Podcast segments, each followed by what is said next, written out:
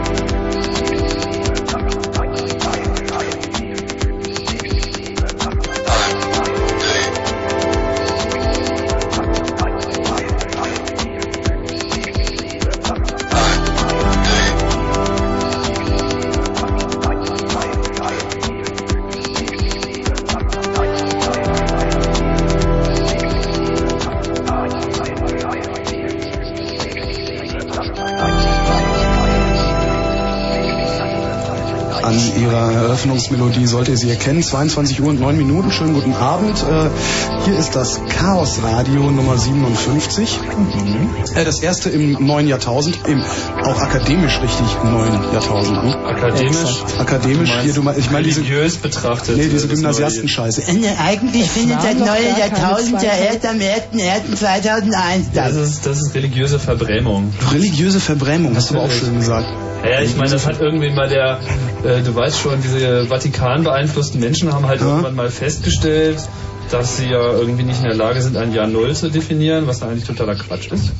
Deswegen fängt das alles mit eins Die an. hatten damals noch keine Rechner, Tim. Die hatten damals die noch hatten keine Null vor allem. keine Checker und so, aber ich meine, die haben halt damals auch geglaubt, die Erde würde sich halt um die Sonne... Ja, und äh, Gottes die Geist Sonne schwebte über die dem Wasser. drehen. All diese Genau. Geschichten, das haben wir ja schon mal irgendwie klargestellt. Ja, im Und, Studio, ähm, äh, guten Abend Tim. Guten Abend. Guten Holger. Abend Mitch. Hallo. Guten Abend Sven. Hi. Ja, Tim, Mitch und Sven. Sven, Tim und Mitch. Mitch, Sven und Tim im Studio. Holger. Äh, für die Musik, ja und ich. Ähm, für Sven die, schon kurz ich habe? Sven schon kurz erwähnt. Äh, ich kann auch kurz mal bombastisch hier sagen, was Sven so macht. Oder soll ich das lieber lassen? Ähm, für die Musik heute Abend ist äh, ausschließlich ähm, Tim verantwortlich. Naja, Naja, wie naja. du weißt schon. Spiel mal was. Worum geht's denn heute? Ich spiel mal was. Attention, Ah. attention. Ship's computer to bridge. Heute geht's There was a malfunction aboard ship during the. Hast du wieder getrunken, Tim? Heute geht es um Open Source Development, das heißt, wir diskutieren, was es eigentlich bedeutet, im öffentlichen Raum Software zu entwickeln, wie das funktioniert, wie man das äh, betreiben kann, welche Hilfsmittel es dazu gibt und wie man so weiter. drauf ist. Wie man so drauf ist, wenn man das macht, wie man so drauf kommt. Außerdem, äh, kleinen, kleinen Kongressrückblick vorher. Auch das ist möglich. Das ist, dann machen wir das. Was ist das für Musik jetzt? äh, tolle. Was? Tolle. Tolle. Tolle Musik.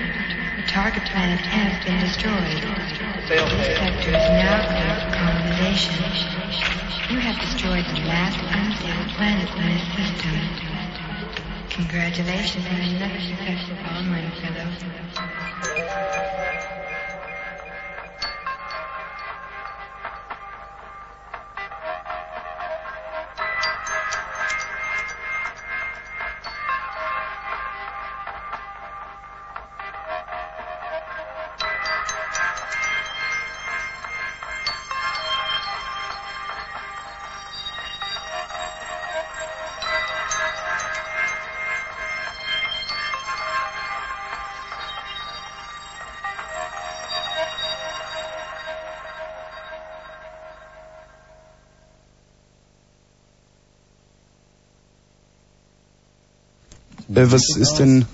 Hallo? Die Musik ist aus? Die Musik ist aus. Nicht wirklich aus. Die Musik Ah, Technik, so, echt. das ist Ah, wie war das mit Das Tim seiner Notlösung. Festplatte?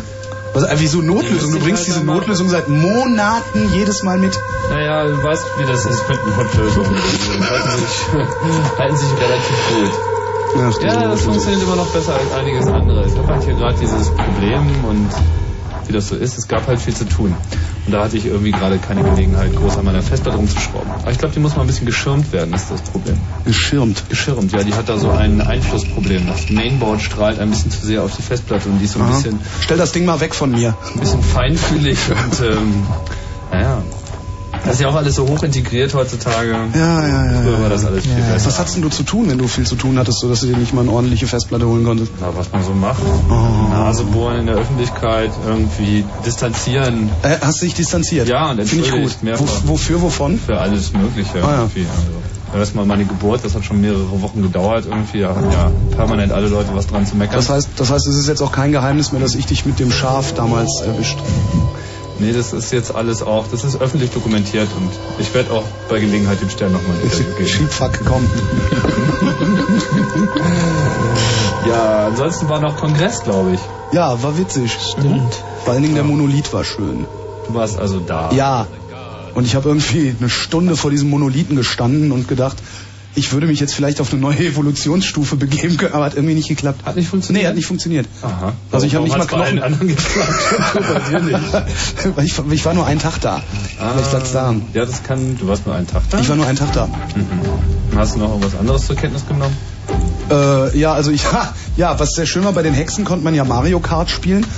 Und äh, direkt, also ich glaube, das war, war das noch vor Neujahr. Auf jeden Fall habe ich mir eine N64 mit Mario Kart gekauft. Echt? Ja, und jetzt äh, ist Hol- Holgi spielt jetzt den ganzen Tag Mario Kart. Das, das habe ich auch noch wahrgenommen. Na super. Ja, und dann habe ich wahrgenommen, dass Heise mal wieder gemeldet hat, dass, äh, wie war das? Wer durfte nicht teilnehmen? Ähm, Mitarbeiter von äh, Startup-Unternehmen. Und das haben sie ja dann irgendwie missverstanden, aber auch erst zwei Tage später aufgeklärt, die Trottel. Das war irgendwie sehr geil. Ja, sie haben es nicht ganz verstanden. Nee, sie haben es überhaupt nicht verstanden. Ja, ich meine, Aber sie haben sich am Ende distanziert. bleibt noch die Entschuldigung. Ja, genau, die bleibt noch. Und Pixet habe ich mir gekauft. Ui. Ja, hab Mitch ich auch aber auch. gekauft. Ja, aber ich kann es nicht irgendwie. Ich habe es nicht mitgekriegt, irgendwie nicht geschafft, so einen Kurs mitzumachen. Ich hatte so ein Pixset mit lauter Teilen, die alle gleich aussehen. Du hast ja auch genau dieses, dieses silberne, ne? Ja, nee, das Gute, das für 100 Für, für einen 100er, nicht das für 60, wo man auch noch Schrumpfgummi drauf macht. ist alles so Seele, gleich. klar. Genau. Nee, das Aber war also, keine Zeit gehabt, einen Kurs zu machen. das hat bei mir ganz gut, also da war die, diese ein Mädel, die hieß Ute. Hatte ich vorher noch nie gesehen und die hat mir beigebracht, wie das geht. Und das ist eigentlich. Was denn überhaupt? Erklärt doch mal. Was ein, ach so, Entschuldigung, ja, wir haben uns kleine, kleine, ähm, kleine Präzisionswerkzeuge gekauft. Sportgeräte. Sportgeräte, genau, Sportgeräte, äh, mit denen man, äh, mit denen man das ein oder andere Schloss aufkriegt. Aber eher das ein, das andere Also ihr wart nicht noch nicht. bei den Lockpickern und habt euch Genau. erstmal mit amtlicher Technologie eingedeckt. Ja, und wenn ich mehr Geld dabei gehabt hätte, hätte ich auch versucht, so ein elektrisches Ding zu kriegen, weil die sind Hab ich gesehen. Das ist ein elektrisches, das ist ein Handbohrer. Oder Ja, ja, nee, so ähnlich. Also steckst du rein, dann macht's und dann ist das Ding auf. Und das fand ich irgendwie ganz. Also. Ja, ist aber es ist irgendwie das so- mit der Feinfühligkeit nicht Genau. hinkriegen. So. Nee, das ist so für, für, für so Leute wie mich. Im, Oder wenn man halt mal Feinmotorik im. Zehnerpack, bitte. genau.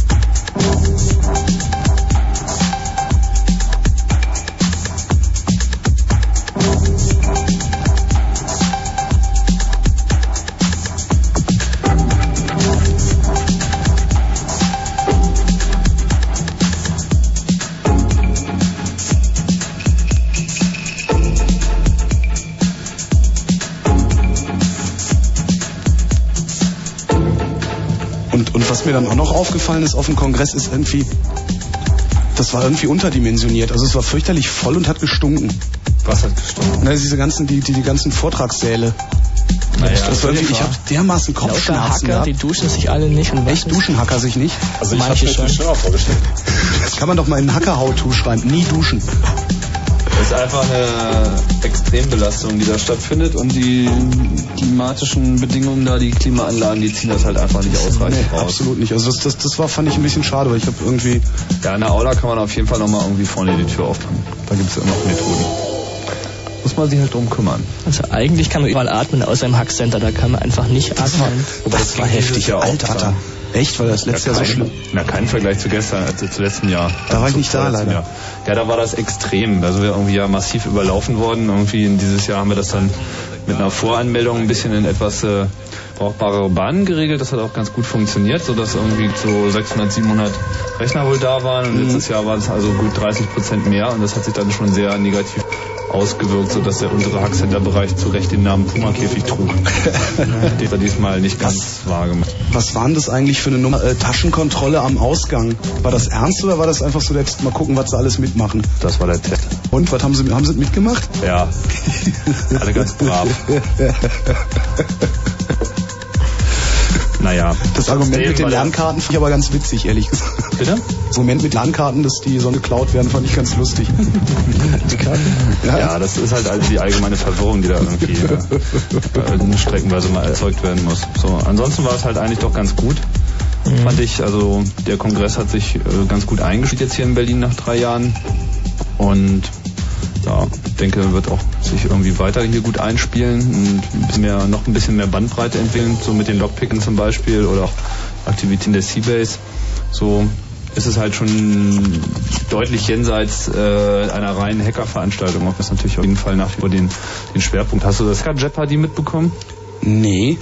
Aber du weißt, was Jeopardy ist. Ja, das, äh, ich, ich, sag, ich, ich sag dir eine Antwort, du hast mir die Frage. Ne? Ja, genau, dieses komische Quiz, wo alles ein bisschen andersrum ist. Aus das Glasauge von Frank Elsner. Genau, und das gab's halt diesmal für Hacker. So mit einer amtlichen Installation, irgendwie so eine Leinwand, wo dann halt auch dieses entsprechende Spielfeld von Jeopardy eingeblendet war, entsprechende Kategorien, bloß da halt nicht irgendwie Natur oder Promis, was man so normalerweise da findet, sondern halt so Themen wie ETC Protokolle Services. 300, bitte. Genau, irgendwie äh, Cryptic Modem Strings, äh, irgendwie ähnliche Geschichten und musste man halt irgendwie auf eine 72, die da steht, irgendwie laut schreien, was ist SH? Und während die eine Zuschauer halt irgendwie blöd in die Luft guckte und nicht wusste, wo es hier das Thema ist, hat die andere halt laut gejohlt und das war schon ein Riesenspaß. Das habe ich leider verpasst. Sehr lustig.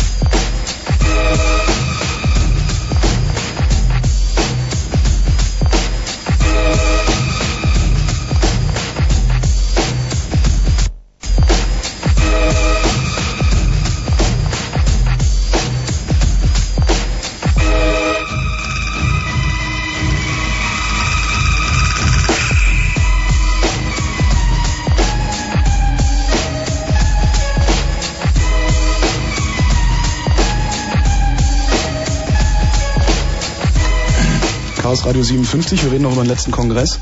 Was ich, was ich auch total klasse fand im Art and Beauty Center, da war ein Typ, der hat, naja, so ein Quasi-Saxophon gespielt. Also das sah aus wie ein halbes Saxophon, ohne Tröte unten dran und ohne richtiges Mundstück. Und da hing ein Kabel dran. Und da kamen so ähnliche Töne wie aus dem Saxophon raus, aber eben doch nicht wirklich. Das kann so ein MIDI-Controller gewesen sein. MIDI, ja, ja, MIDI-Eingabegerät. Hab ich ja noch nie in meinem Leben vorher gesehen. Das war super geil. Kannst auch Drums anschließen und alles und alles geht direkt in Cubase rein oder in irgendein schickes Musikprogramm. Also die haben da ganz fleißig experimentiert mit allerlei möglichen Geräten und auch versucht irgendwie die einzelnen Soundprojekte, die da waren, irgendwie über ein gemeinsames Mischpult zusammenzutragen. Mhm. Da ist auch irgendwie äh, interessante Musik bei rausgekommen, die wir demnächst noch auf den Server stellen. Das ist jetzt so gerade alles mal so zusammengetragen worden und zusammengeschnitten worden. So wie übrigens auch die ganze Kongressdokumentation sozusagen noch ihrer Veröffentlichungen hart. Das ist aber alles so, naja, ich will jetzt nicht real soon now sagen, aber äh, wir kommen da vorwärts. Wann, wann kommst du aus dem Urlaub zurück? Na, bis dahin sollte das eigentlich alles laufen. Nee, wir haben die ganze Veranstaltung diesmal äh, digital getaped, also die ganzen Videostreams sozusagen Mhm. gleich vor Ort digital produziert. Ähm, nebenbei noch ein analoges Backup mitlaufen lassen, klar, irgendwie, das hat dann auch noch die eine oder andere Sache gerettet, wo dann die Maschinen nicht ganz so zuverlässig liefen, so dass wir die Hoffnung haben, dass wir demnächst den kompletten Kongress als DivX ähm, online bringen können. So. Also ein Teil ist auch schon konvertiert, aber wie das nun mal so ist, man muss halt erstmal diese 6 Gigabyte Dateien muss man irgendwie erstmal prozessiert bekommen und das stellt dann doch an die äh, Betriebssysteme heute schon so einige Anforderungen, die sie nicht unbedingt immer so ohne weiteres erfüllen oder eben auch die Programme so. Nicht? Das ist das 32-Bit-Problem, nicht? Wann, wann schlägt es richtig zu? 2029 oder sowas? Das 32-Bit-Problem, das schlägt jetzt schon. Ja, nee, da, ich meine, also, da gab es doch irgendwie so ein magisches Datum noch. irgendwie. Ja, da gibt es irgendwie das, äh, der Tag, wo das Unix System Date halt irgendwie Also. voll ist, so, weil auch das mit 32 Bit die Sekunden seit dem 01.01.1970 zählt. Und das ist dann irgendwie, wann war das? 2037? Dann ist es plötzlich wieder 37. 1970, Da ist dann halt irgendwie Ende. Alles geht von Das wird vorne auch mal ganz spaßig so. Und das wird auch schon vorher sicherlich schon die ein oder andere Probleme bringen. Also ist dann Ende Ende oder ist dann so Ende wie äh, beim Millennium Bug, wo sich einfach nur ziemlich viele Leute dumm und dusselig fühlen? Also das ist, ich meine, es ist ein bisschen schwer einzuschätzen, was so in den nächsten 30 Jahren irgendwie im Bereich Unix alles so passiert. Ich denke, die, die Zeitspanne reicht theoretisch schon aus, äh, um sich vorher darüber Gedanken zu machen. Aber wie das so ist, Bis dahin arbeiten wir alle mit 64-Bit-Systemen und dann zählt es noch ja Millionen weiter. Echt? Kann man an die Xbox einen äh, Monitor anschließen? Ich, ich weiß es nicht.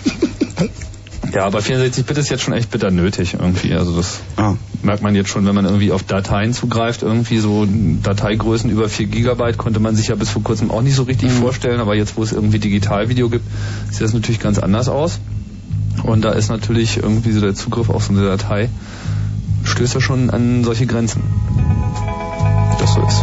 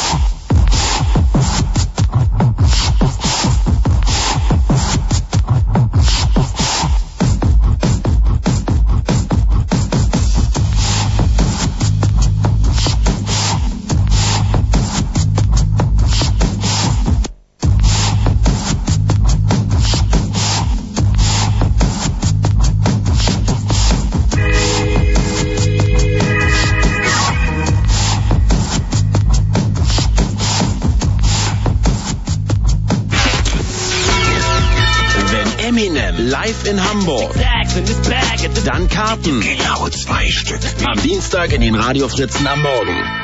22.31 Uhr. Fritz, Kurzinfo. Mit dem Wetter nachts gebietweise, gebietsweise Nebel, örtlich Glätte bei Temperaturen um die 0 Grad am Tag, dann nasskalt, Höchstwerte zwischen 2 und 4 Grad und jetzt die Meldung mit Falk Zielke. Die zuständigen Landesminister für Verbraucherschutz haben sich auf eine gemeinsame Linie bei der Rinderkrankheit BSE verständigt. Nach einer Sitzung in Bremen forderten die Minister die Bundesregierung auf, die BSE-Forschung zu verstärken und die Schnelltests auf alle Schlachttiere auszuweiten. Zudem sollten Medikamente und Antibiotika in der Tierzucht verboten werden. Im Zuge der Bundeswehrreform sollen 59 Standorte geschlossen werden. Nach den Vorstellungen von Verteidigungsminister Scharping bleiben die Länder Berlin und Brandenburg von Schließungen zwar verschont, allerdings sollen die Stützpunkte in Brück und Strausberg und Cottbus verkleinert werden. Nach dem schweren Erdbeben im Westen Indiens besteht kaum noch Hoffnung für die rund 100.000 Vermissten. Die Retter konnten heute nur noch wenige Überlebende aus den Trümmern befreien. Die Medien sprachen von bis zu 35.000 Toten. In Berlin sollen alle öffentlichen Schwimmbäder auf einen möglichen Befall durch Legionellenbakterien untersucht werden. Das kündigte die Gesundheitsverwaltung an. Die Behörde reagierte damit auf die Entdeckung der Krankheitserreger, die bereits zur Schließung von drei Schwimmhallen geführt haben. Eine Meldung vom Verkehr A10 östlicher Berliner Ring, Dreieck Schwanebeck Richtung Dreieck Spreeau. Zwischen Rüdersdorf und Erkne ist die rechte Spur wegen einer Baustelle bis morgen Abend gesperrt. Danke Falk, 22.33 Uhr. Große Ereignisse werfen ihren Schatten voraus. Freitag, 9. Februar, 21 Uhr, Messehallen Frankfurt-Oder. Vollton, Nies, Westband.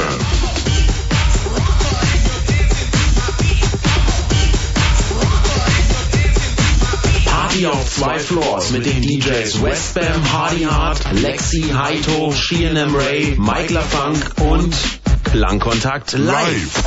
Vollton meets Westbam. Freitag, 9. Februar ab 21 Uhr in den Messerhallen Frankfurt-Oder. Präsentiert von, von Fritz. Das Leben ist zu kurz für langweilige Musik.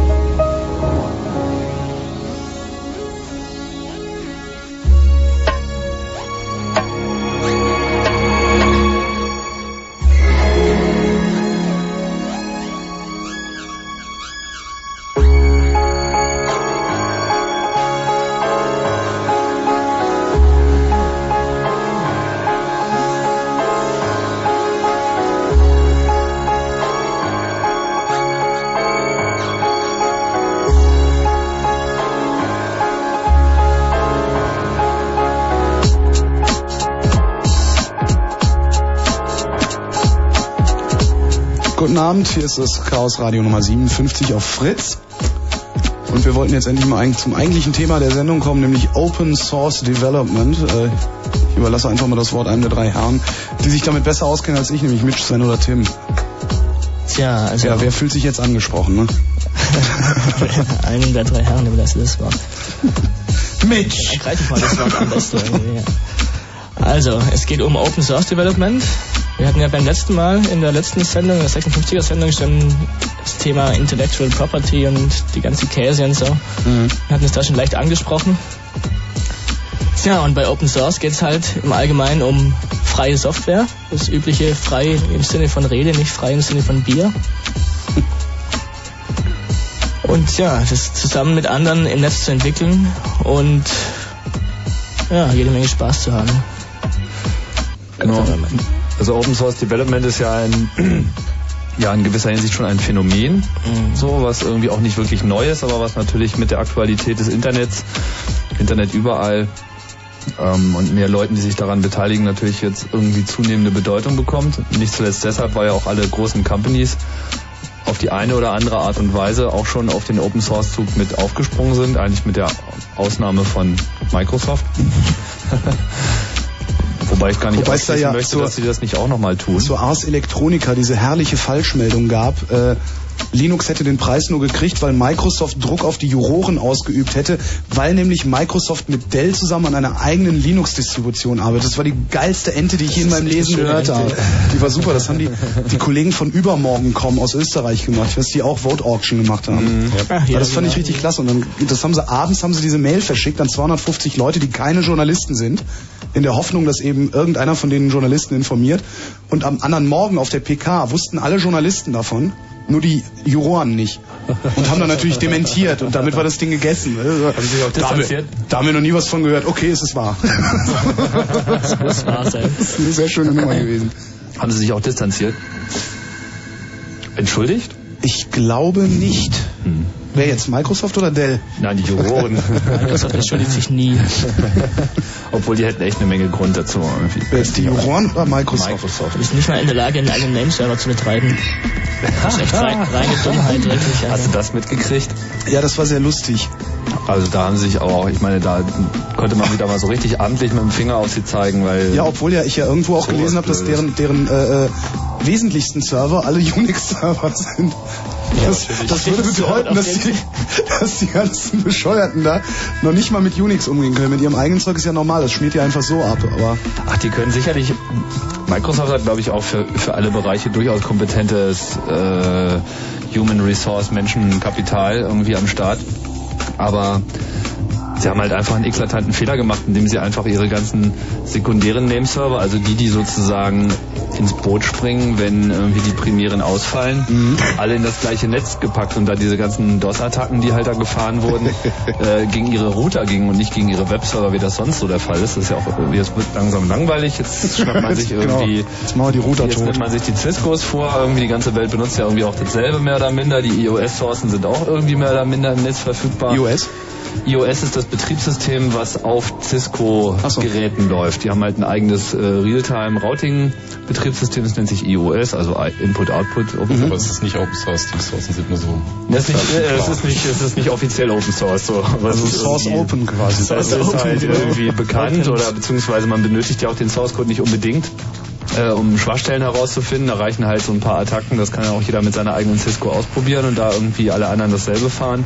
Geht das halt. Da wir im Prinzip genau das gleiche Problem der ähm, Monokultur äh, irgendwie so nicht. Also man kauft halt irgendwie Cisco heutzutage. Klar, es gibt auch noch andere Routerhersteller, die gute Produkte machen, aber es ist eben auf jeden Fall am verbreitetsten. Hat Siemens das nicht auch mal versucht? Äh, was? Router, Router zu bauen? Oder machen die das noch? Nie gehört. Echt nicht? noch ein paar Firmen, die das machen, aber... Keine Ahnung. Glaube nicht. Ist nicht so deren Business irgendwie. Auf jeden Fall wurde halt irgendwie deren Netz platt gemacht und dadurch, dass das Netz als solches nicht mehr erreichbar war, waren natürlich auch automatisch alle Router da drin nicht, äh, alle DNS-Server da drin nicht erreichbar und deswegen war die Domain halt auf einmal nicht mehr bekannt. Mhm. Jetzt haben sie sich irgendwie sagen, dass ich das schöne Gerücht gehört habe, dass sie alle ihre Name-Server in einem Gebäude haben und sie sind alle über einen Router angebunden. Wenn das wirklich stimmt, dann sind sie also echt so blöd, wie ich Das heißt, das heißt, wenn man es mit DOS-Attacken nicht platt kriegt, schaltet man einfach den Strom ab. Genau. Stecken wahrscheinlich alle in einer Steckdose sie ist einfach- Dreierstecker. Genau. Problem haben sie ja auch gerade in der Gegend. Also, Ja, schade. wobei ich nicht genau ja. weiß, ob das auch Seattle betrifft irgendwie. Ich Wie glaube. Seattle ist nicht ganz im Silicon Valley, oder?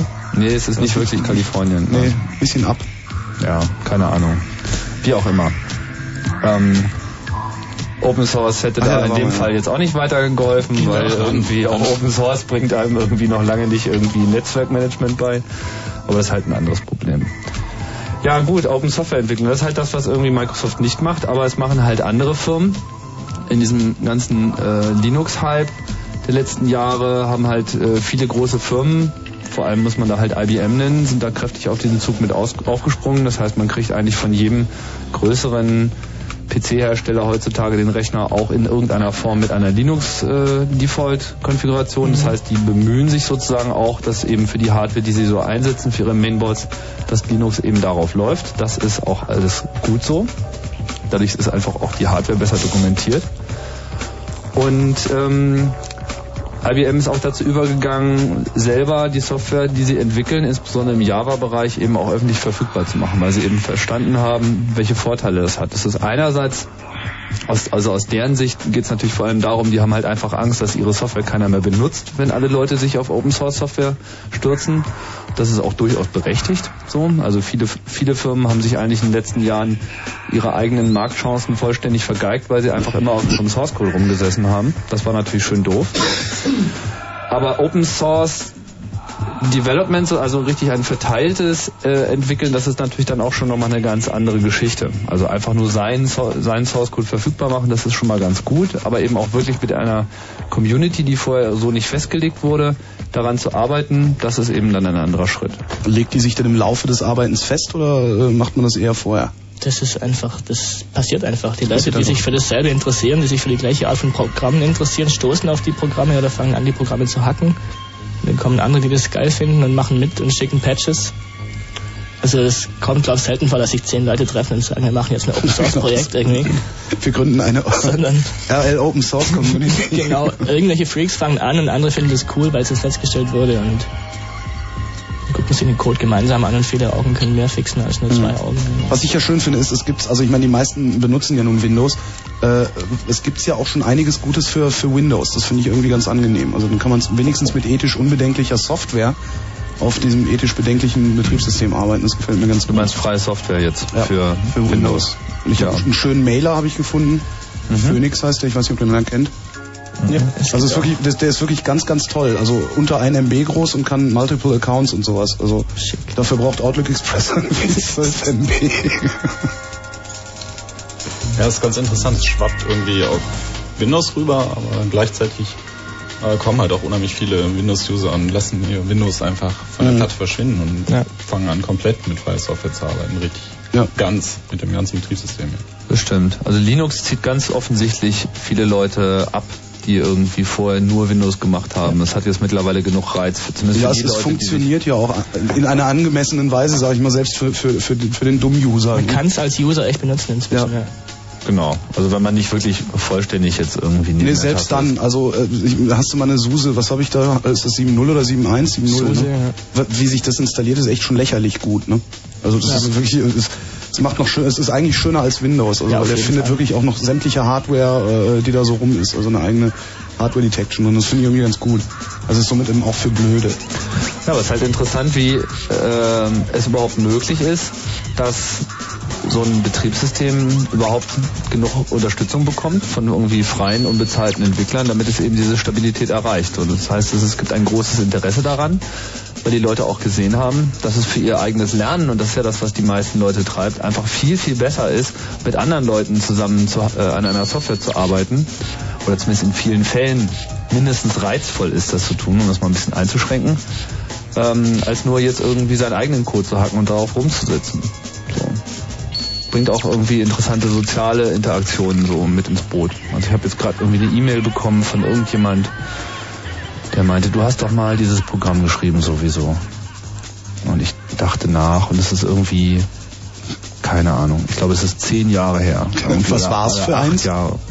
ganz popliges Tool, was einem irgendwie unter Unix eine Funktionalität gibt, die damals nicht verbreitet war, die heute verbreitet ist, so eine Art Sudo. Also man kann eben mal schnell für ein Kommando das mit anderen Rechten ausführen, idealerweise mit Administratorrechten. Was man halt häufiger braucht, so muss man sich nicht als Administrator einloggen, sondern man macht eben genau diese eine, diesen einen Schritt macht man eben mit anderen Rechten. Und das will man halt irgendwie bequem auf der Kommandozeile haben. Und das gab es halt damals nicht bequem und dann habe ich mir das halt mal bequem gehackt. Und ich habe keine Ahnung, also ich habe das nicht wirklich irgendwie veröffentlicht, dieser Source Code ist irgendwie so rumgewandert. Irgendwie das halt irgendwann mal von meiner Platte hat er sich so weggehoben, wahrscheinlich in irgendeine Newsgroup oder irgendein Server gefallen. Hast du mal Weiß es überhaupt nicht mehr. geschaut? Bitte? Hast du in Sudo-Code geschaut? Vielleicht ist das ja so. naja, ich meinte ja zu ihm irgendwie, wozu brauchst du denn bitte noch dieses alte Tool? So irgendwie, es gibt doch irgendwie Sudo und so irgendwie. Und dann meinte er, naja, Sudo ist ja ganz nett, aber es kann halt ein paar Sachen nicht, die irgendwie jetzt mit deinem Tool irgendwie gerade ganz besonders elegant gingen. Und das Mhm. ist eben genau der Reiz irgendwie, wie man auf, auf äh, Open Source äh, Software irgendwie stößt. Man stellt halt fest, ah, das ist jetzt mal genau das richtige Tool für diesen einen kleinen Zweck. Und das ist das, was mich gerade beschäftigt. Und so, die Leute fragen halt jetzt irgendwie nach dem vollständigen irgendwie Source Code und ähm, damit er da eben selber Änderungen dran machen kann. So, ich habe jetzt das Problem, dass das Programm noch ist auf irgendeinem alten Kick 24 Tape, so uralt Hardware, wo ich jetzt erstmal ein Bandlaufwerk finden muss, was funktioniert. Das Ja, du hast gerade ein Radio, mach einen Aufruf. ähm, ja, irgendwie. Ich brauche unbedingt irgendwie in Berlin jemand, der einen Kick24-Streamer irgendwie am Laufen hat, wo ich einfach mal mein Tape reinschieben kann, um einen TAR-File runterzuholen. Also falls da irgendwie einer Lust hat, soll er mal an äh, chaos.orb.de eine Mail Äh, schicken. chaosradio.fritz.de, ja. Oder chaosradio.fritz.de. Ah, hat sich geändert. Hm. Kann auch sein, dass die andere auch noch geht. Oder Müssen wir mal mail testen. at chaosradio.ccc.de. Denkt euch was aus. Das wäre auf jeden Fall cool. Für alle anderen geben wir gleich noch unsere einzelnen privaten E-Mail-Adressen raus.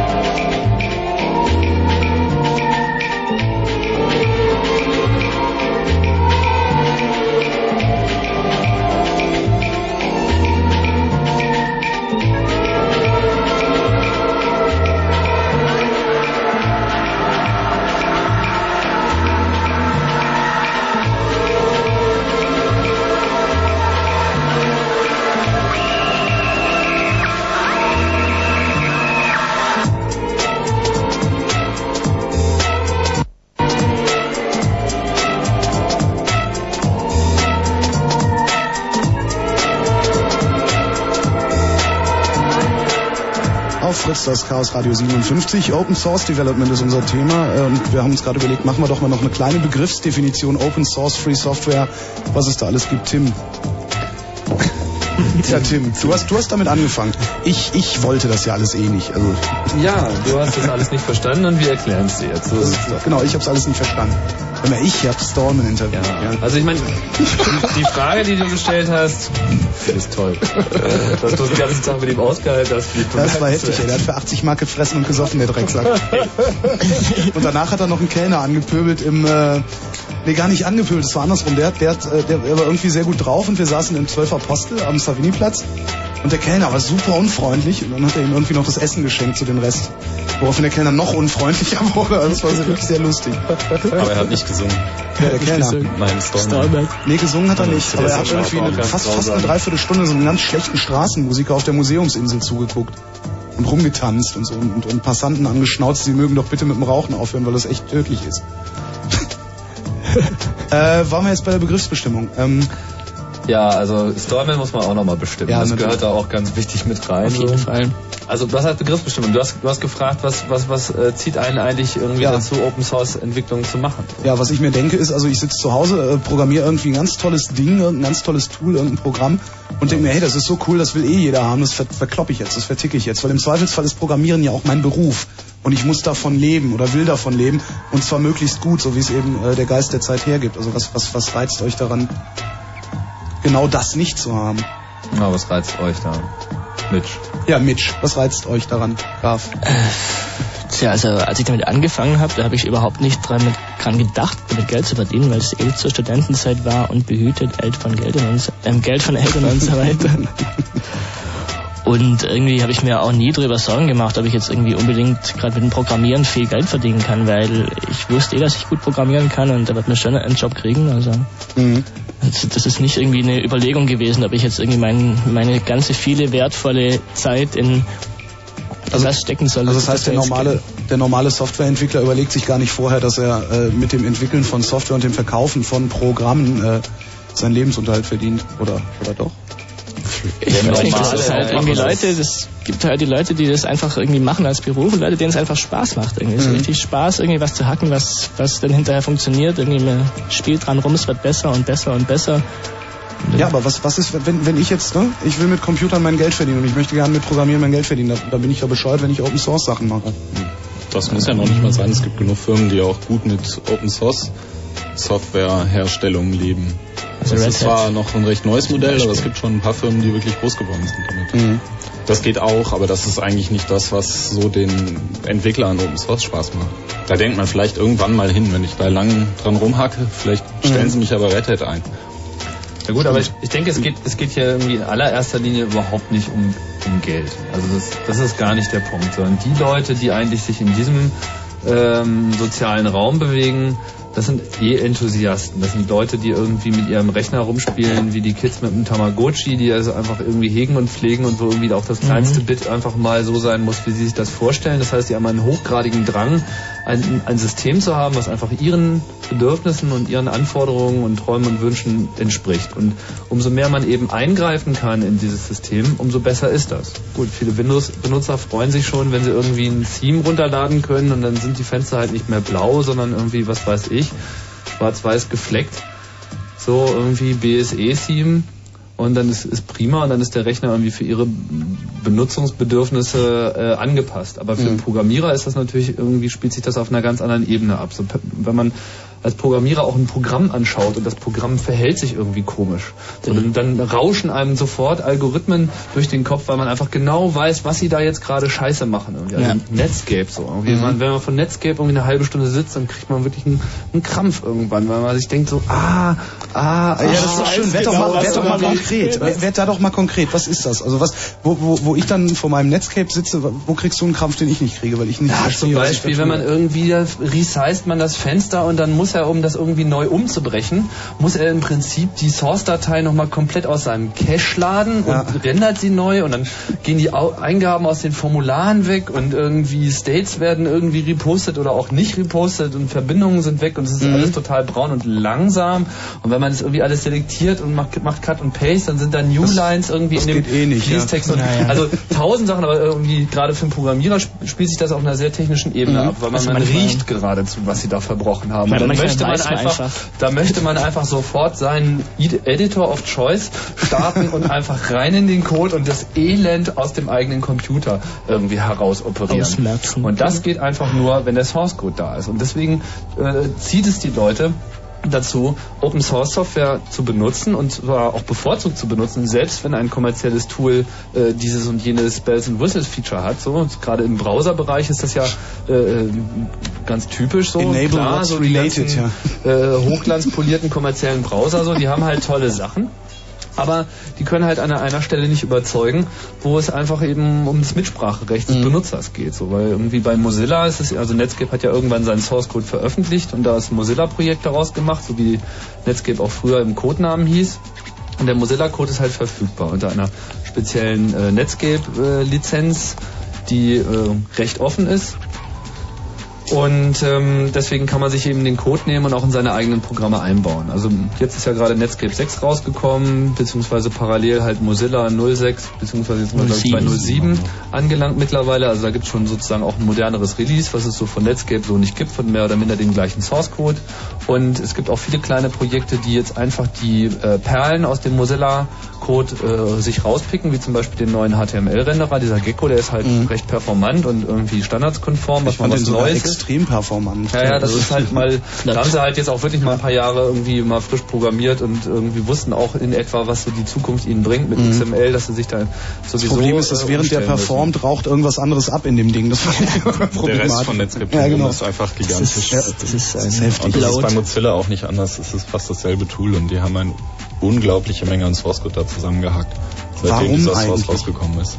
Also wa- warum ist es so umfangreich? Ich meine, wenn ich mir Weil Opera angucke, das kann so- praktisch dasselbe. Ja, die sind auf dem Markt aufgetreten und äh, haben ja ihren Browser weitgehend kostenfrei irgendwie vertrieben. Nur wenn jetzt irgendwie Service Provider auf eine CD packen wollten, mussten sie was abtun. Das war so ein bisschen Revenue, aber nicht wirklich. Und sie haben vor allem die Standards gesetzt. Und sie hatten ja irgendwie den Traum, also letzten Endes haben sie Geld verdient nur mit ihren Serverprodukten. Das ist auch jetzt noch so. Netscape Server. Und dann haben sie halt auch gleich im Zuge mit diesem Java-Hype und JavaScript gleich von komplett neuen Entwicklungsumgebungen, die halt netzbasiert sind mit Java und irgendwie nur noch Objekte im Netz und alles ganz verklärt, nur dass ihre Software einfach niemals wirklich so richtig gut funktioniert hat, sodass es, man nicht davon sprechen kann, dass jetzt irgendwie diese Netscape-Internet-Plattform, die sie da haben, äh, eine wirkliche Alternative ist, zumal Mhm. sich ja ohnehin jetzt auch Java sozusagen äh, da eigentlich als der Gewinner Ja, herausstellt. aber was, was mich zum Beispiel bei, bei gerade bei Netscape so, so völlig wahnsinnig macht, ist äh, der Umfang dieses Programms. Also das, das ist dermaßen groß. Ich weiß nicht, es kommt glaube ich mittlerweile über über 20 MB auf meiner Platte. Wesentlich mehr was nicht so schlimm ist, weil meine Platte groß genug ist. Aber wenn ich wenn ich mir äh, Opera runterlade, dann macht das keine 7 MB aus. Und das ist noch zu viel. Es gibt ein paar interessante Open Source Projekte, die halt wirklich Mhm. jetzt kleine Browser machen auf der Technologie von Mozilla, aber ohne den ganzen Kram drumherum, ohne E-Mail, ohne News. Einfach nur ein Browser, der schnell da ist und geht. Mhm. Genau, oder auch Und der heißt dann Mosaik. Der heißt dann Galeon zum Beispiel. Oder Galeon? Ja. Es gibt einzelne Browser oder beziehungsweise es werden auch die einzelnen Komponenten, wie zum Beispiel das Gecko genommen und eben in ganz Mhm. andere Subsysteme eingebaut, wie zum Beispiel bei Nautilus. Das ist so ein Projekt für äh, Linux GNOME, wo wir auch nochmal drauf zu sprechen kommen heute, ähm, wo man halt sozusagen ein, ähm, ja, ein amtliches ein amtliches User-Interface geboten bekommt mit File-Browser und so weiter, wo man halt irgendwie möglichst gleichförmig mit allen möglichen Daten navigieren kann und da gehört natürlich auch HTML dazu. Also wird einfach diese eine Komponente Gecko einfach herausgenommen aus dem Mozilla-Projekt und im ganz anderen Kontext verwendet. Und so muss es auch sein. Und da zeigt sich eben, dass Open Source eben diese ganze Szene, die beflügeln sich alle gegenseitig. Mhm. So, das ist ein, ein, ein, ein permanentes Befruchten sozusagen. So ein bisschen wie die Bienen fliegen sie da über die Wiese und jeder legt halt irgendwie so seine, seinen Nektar ab. Und ähm, es gibt da diese schöne Bild von dem Cooking Pot Market. Das ist so dieser Kochtopfmarkt. So jeder hat, der eine hat Gemüse, der andere hat Kartoffeln, der andere Ah. hat Wasser. Und so kann halt jeder irgendwie so ein bisschen Wasser schlürfen oder so ein bisschen an seiner Kartoffel nagen. Aber sie können es halt auch alles in einen Topf schmeißen und dann hat halt Dann jeder kriegen Suppe. alle Borscht. Ja. Genau, kriegen sie alle Borscht. so, und genauso, genauso funktioniert das. Und dadurch äh, entsteht eine unglaubliche Dynamik, die unter anderem zu Linux, aber eben auch zu ganz vielen anderen großen Sachen und mittlerweile eben auch vollwertigen Anwendungen geführt hat.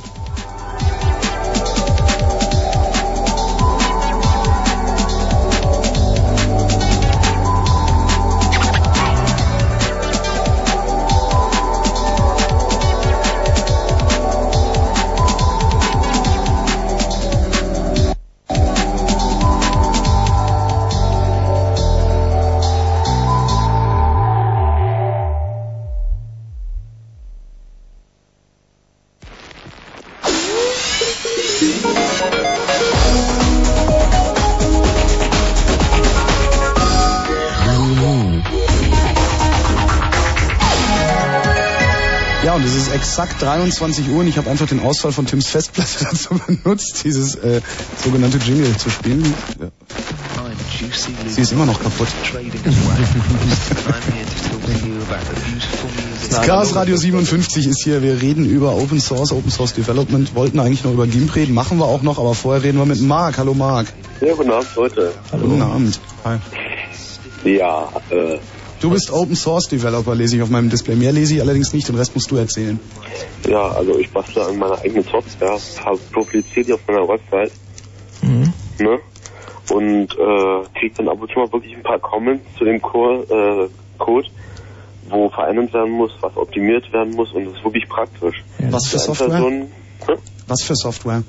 ähm, hauptsächlich ähm, ja, Entwicklung von Bilddaten aus äh, mathematischen Formeln. Ah, das ist ja, passt das passt doch zum Thema. irgendwie. Hey Jungs, macht ihr dann alleine weiter. Ich gehe so nach Hause.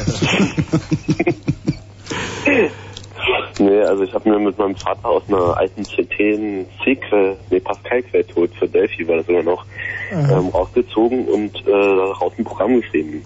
Er hat mir mathematischen Kram eingebläut und ich habe halt die, das Programm zusammengeschnitten und so weiter und dann irgendwann auf eine Website gestellt. Und da kamen dann so schnell Comments, was an den Dingen, an welchen Stellen das abgestürzt ist, wann der äh, Stack überlaufen ist und so weiter. Und das ist immer das Praktische bei Open Source. Und wenn das Ding ja wirklich am Ende komplett fertig ist, kann ich das als Gemeinschaftsproduktion in Verkauf schicken.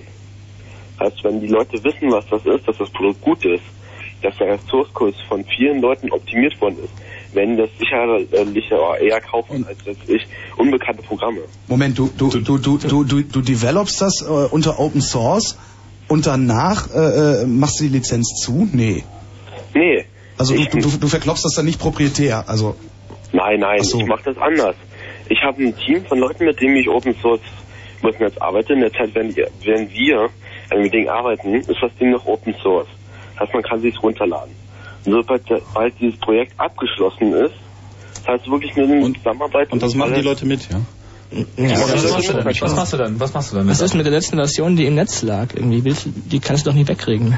Die ist doch immer noch Moment, die. Software ist aber nach wie vor frei dann, wenn du es verkaufst. Ja, äh, die alten Versionen. Und die aktuelle absolut nicht? optimierte Version, weil ich haue ich dann im Netz als Freeware. Als Freeware wohlgemerkt. Das heißt, die können Geld zahlen. Mhm. Ich verlange es nicht unbedingt. Aber wir. Also es ist.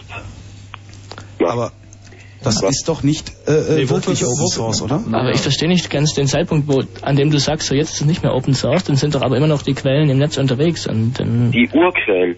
Ja, und die Leute, die den Code kennen und damit dran gearbeitet haben, werden sicher weiter daran arbeiten.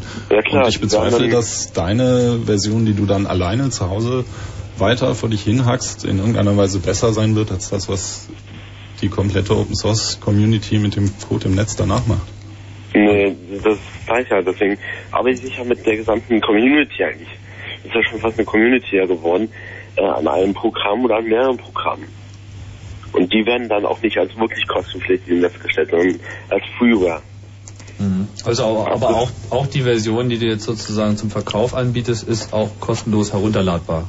Na klar. Ach so. Ja, das Ach hatte so, ich dich auch das ist verstanden. Ja, das ist halt ganz cool, weil die Leute halt wissen irgendwie, dass es halt irgendwie Software, die hat sich, da behauptet mehr als nur einer, dass das irgendwie gut ist und er hat auch selber schon mal reingeschaut, dann ist es natürlich ein ganz anderes Zeugnis für Software. Was, was, was macht denn die Software genau? Na, ähm, ich gebe erstmal eine Bildgröße ein. Ne, weiß ich, 1000 oder mal 768. La, äh, lege ähm, irgendeine Formel an, nachdem man den Graphen berechnet. Dann berechnen wir mir zum Beispiel ein Fraktal. Mhm. Da ist ein rekursives Fraktal und ein normales Fraktal. Wie ist denn die URL von der Webseite? Hm? Wie ist denn die URL von der Seite? Um, äh, www.ploxis.de, da sind Bitte die, was? Äh, www.ploxis, P-O, äh, P-L-O-X-I-S.de. Und da sind äh, die Produkte dieses Programms drauf. Mhm. Den Source Code URL gebe ich nur in der Community weiter. Das ist Ah, Delphi das. Source Code. Also was ist denn die Community, wenn das nur wenige sind irgendwie? Über, äh, das müsste über giga.de, über äh, Net Community dies und das immer reinposten. Also wer ist denn die, die Community? Also für mich ist die Community immer die Leute im Internet, die halt auf die Homepage gehen, sich den Source runterladen und wenn er dabei sein will, ist er in der Community. Aber ähm, du sagst, du gibst den Source nur an die Community und also Ja, wer ist denn die Community? Mh, nehme ich an, ich schicke das Teil rüber. Weil ich bin nicht, äh, ich will nicht unbedingt, dass, äh, na, dass ich Daus damit rumfummeln. Warum? Warum? Warum? Ähm, weil ich mache mir Sorgen, dass man mit dem Programm Schindluder treibt und dann auf mich zurückführt. Was ist ein Schindluder treiben mit dem Programm? Also ich, Ähm, ja, weiß ich, irgendwelche, also ich kenne Leute, die das betreiben. Also Äh, solche rechtlichen Probleme lassen sich ziemlich leicht aus der Welt schaffen, indem man sich da die richtige Lizenz raussucht. Dann können die Leute so viel Schindluder mit deinem Programm schreiben, wie sie wollen, und da wird hier und wenn niemand nicht dich dafür irgendwie, einbuchten. Oder wenn du irgendeinen Fehler machst und dir keiner böse Absicht nachweisen kann, dann kann dir auch gar nichts passieren. Da können die mit deinem Programm Atombomben abschmeißen. Und du kannst nicht dafür haftbar gemacht werden. Ja, Das ist eigentlich kein Problem. Das Ja. ist eine Del Habe ich das richtig verstanden, dass es sich dabei um ein Delphi-Programm handelt? um ein mit Delphi entwickeltes Programm. Mhm. Ja. Also. Oder mit, sagen wir mal, mit dem Ur Windows Pascal. Dem 7.0er. Mhm. War die erste Version zumindest. Mhm. Und dann immer weiter halt mit den neueren Delphi-Versionen nachbearbeitet. Mhm. www.ploxis.de. Marc, wir danken an dieser Stelle für deinen Anruf. Alles klar, gerne. Mach's gut. Tschüss. Ja, alle anderen, die hier anrufen wollen, können das tun. Wir haben nämlich hier eine Telefonnummer und das ist eine Sendung, in der man anrufen kann. 0331 für Potsdam 70 97 110. Das Chaos Radio 57 und Open Source und deren Developments sind unser Thema. Anru anrufen solltet ihr halt, ähm, wenn ihr irgendwie selber äh, Open Source entwickelt. Das würde uns sehr interessieren, was so eure Erfahrungen sind, gerade irgendwie, wie ihr das verbreitet und was so eure Einstellung zu Lizenzen vor allem in dem Zusammenhang ist. Was eure Tools sind, was Genau. benutzt ihr für Werkzeuge, um das zu machen? Ich würde ja auch gerne mal einen Gegner hören. Gibt's Open Source Gegner? Gibt's das? Na, es gibt, ja, natürlich, klar. In vielen Firmen gibt es Leute, die halt der Meinung sind, das ginge halt nicht. Man könnte damit kein Geld verdienen oder das. Naja, muss so- man ja auch nicht offensichtlich, sonst Ja, hätte es ja nicht schon längst Na, aber funktioniert. In Firmen will man natürlich Geld verdienen, Klar. deswegen gründet man ja eine. Und ähm, wir haben da halt irgendwie ein bisschen Angst. Wir haben vor allem immer diese Angst wie, naja, aber wenn unsere Software weg ist, dann irgendwie kann die ja jeder kostenlos runterladen. So ein bisschen diese, diese MP3-Angst auch. Mhm. Und äh, es hat sich halt gezeigt, dass eigentlich da, wo das eben geht, wo die Firmen so offen sind, dass die dadurch gar keinen Nachteil haben. Na klar kann sich jeder die Software runterladen, aber eigentlich die meisten Firmen, die wollen halt auch noch ganz andere Sachen. Die wollen einen Support haben, die wollen irgendwie jemanden haben, wo sie irgendwie anrufen können und erklärt dann das Problem auch zuverlässig mit einem entsprechenden Vertrag. Und dafür sind sie auch bereit, regelmäßig Geld zu zahlen, was natürlich was ganz anderes ist als einmalige Aufwendungen für ein Programm. Wenn so ein Programm 3000 Mark kostet, kaufen das viele Leute nicht. Aber wenn das irgendwie kostenlos ist, dann gucken die halt erstmal, weil kostet ja nichts, stellen dann fest, ah, das kann ich prima gebrauchen, dann lass es sie ein Jahr einsetzen für irgendwas. Vielleicht haben sie auch 100.000 Mark damit verdient und dann könnte ich mir zwei Sachen vorstellen. Erstmal, sie kaufen äh, irgendwie das offiziell ein oder geben irgendeine andere Art von äh, Rückgabe, vielleicht indem sie vielleicht sogar selber dran weiterentwickeln und so, ähm, Source Code spenden sozusagen. Ähm, oder wenn es jetzt einfach nur eine Firma ist, die das anwendet, dass sie einfach sagt, oh, wir brauchen jetzt aber auch einen Support-Vertrag, weil es gibt da viele irgendwie, da müssen Leute trainiert werden, da müssen Leute das beigebracht werden, wir wollen irgendwie spezifische An äh, Erweiterungen haben, vielleicht auch noch bestimmte dedizierte Programmierleistungen, um jetzt in der Umgebung, wo sie arbeiten, eben noch mehr rausholen zu können, Anpassungen an andere Programme, was auch immer. Und es hat sich gezeigt, dass viele Firmen mit dem Modell prima leben können. Gutes Beispiel ist ähm, Cygnos.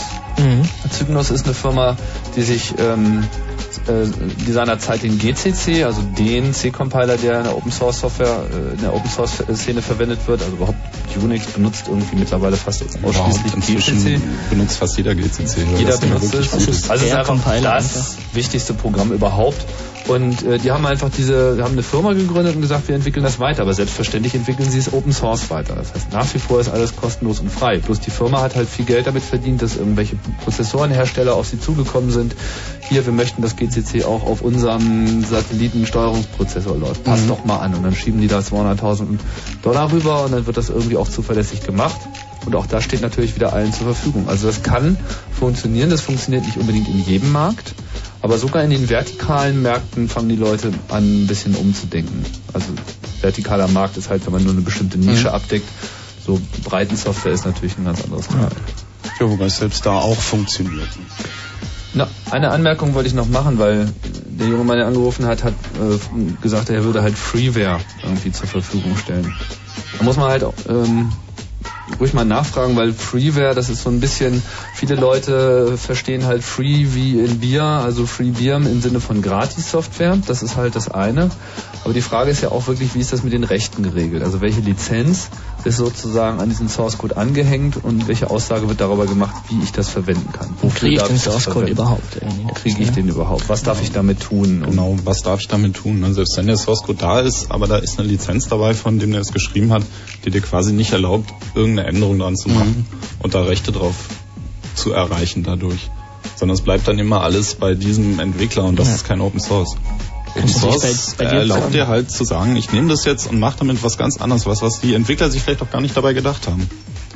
Und entwickle das jetzt in meine eigene Richtung, wo ich hin will. Erstaunlicherweise passiert das nur sehr selten. Mhm. Du bist dann aber auch wieder verpflichtet, das äh, weiterzugeben. Mhm. Ja, das ist ja, das gibt da, naja, nein, weil nein. Es, es gibt doch natürlich also, Nein, nein, nicht bei Open Source. Das ist ja der Punkt.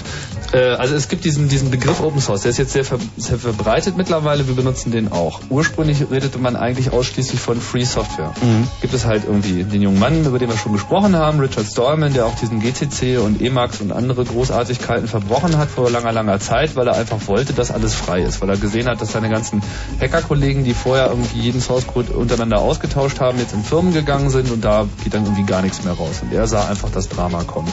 Hat sich hingesetzt und hat alles irgendwie komplett programmiert, allen zur Verfügung gestellt und er wollte halt sicherstellen, dass niemand irgendwann mal kommt und sagt, das ist meins. Mhm. Deswegen hat er sich das Copyright darauf formell auch noch bewahrt, so nach dem Motto, das ist auch meins, beziehungsweise das ist äh, der Free Software Foundation und die sagt, dass äh, die Verwendung dieser Software ist halt erlaubt, wenn man jedem anderen auch auf Anfrage irgendwie den Source Code weitergibt und dann gibt es noch bestimmte Detailregelungen, irgendwie gegen was man diese Software linken darf und irgendwie, äh, mhm. dass sie also nicht mit geschlossener Software sozusagen mit nicht freier Software irgendwie zusammen verbunden wird, sodass irgendwann auch die freie Software mhm. äh, vielleicht nicht mehr frei ist. Das ist halt diese GPL, die GNU Public License, die halt die freiste aller Lizenzen ist, obwohl sie in gewisser Hinsicht auch sehr stringent ist. Dann gab es äh, diese Bewegung äh, wie heißt noch gleich der Open Source Vogel? Welcher? Welcher? Na, der den Begriff Open Source gebracht hat. Na? Raymond oder wer? Genau, Eric Raymond, der irgendwie ein recht populärer Vertreter ist in der Szene, der halt gesagt hat, Open Source ist auch ein ganz tolles Modell äh, für äh, Firmen und man sollte doch, doch mal drüber nachdenken, das ist nicht nur irgendwie Hacker-Nischenkultur, sondern das ist eigentlich the big thing. Und sein Argument war halt irgendwie, dass dieses ganze offene Entwicklungsmodell natürlich von Vorteil ist, alles das, was wir teilweise auch schon erwähnt haben, noch erwähnen werden. Und da gab es irgendwie einen dicken Streit mit eben Richard Stallman, der da halt sehr religiös und sehr mhm. irgendwie stringent ist ähm, der meinte irgendwie, oh, Open Source ist halt nicht, nicht freie Software. Denn nach diesem Open Source Modell ist es eben auch in der Firma erlaubt, irgendwie ähm, Änderungen an so einem Source Code nicht zu veröffentlichen. So, das ist zum Beispiel die BSD-Lizenz. BSD Unix kommt halt nicht unter GPL raus, sondern da gibt es halt die BSD-Lizenz.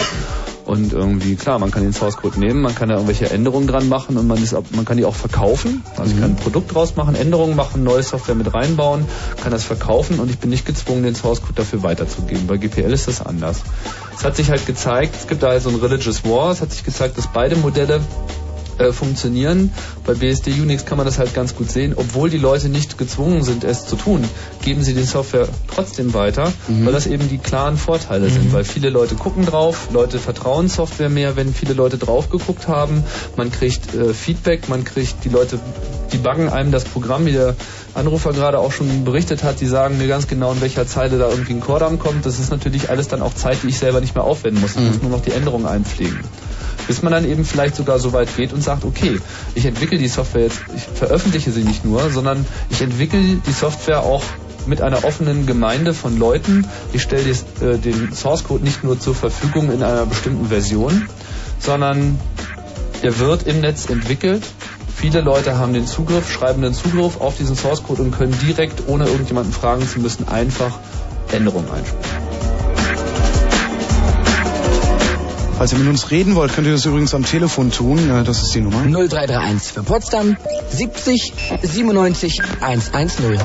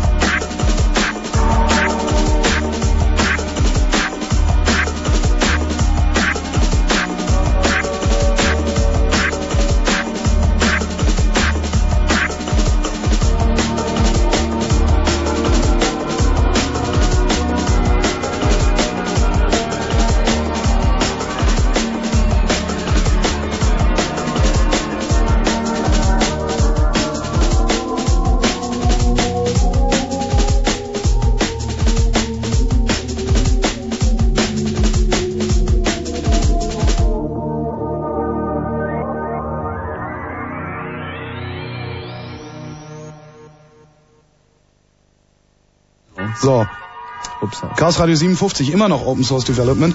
Ähm, jetzt schreibe ich hier mein Stück Open Source Software, schmeiß das ins Internet, am besten auch in irgendeine Newsgroup, ähm, die sich dann dafür bedanken, dass ich den 350.000 Codezeilen da reingepostet habe. Früher war das mal normal. Ja, früher war auch alles noch besser. Früher waren im Usenet auch replyfähige E-Mail-Adressen.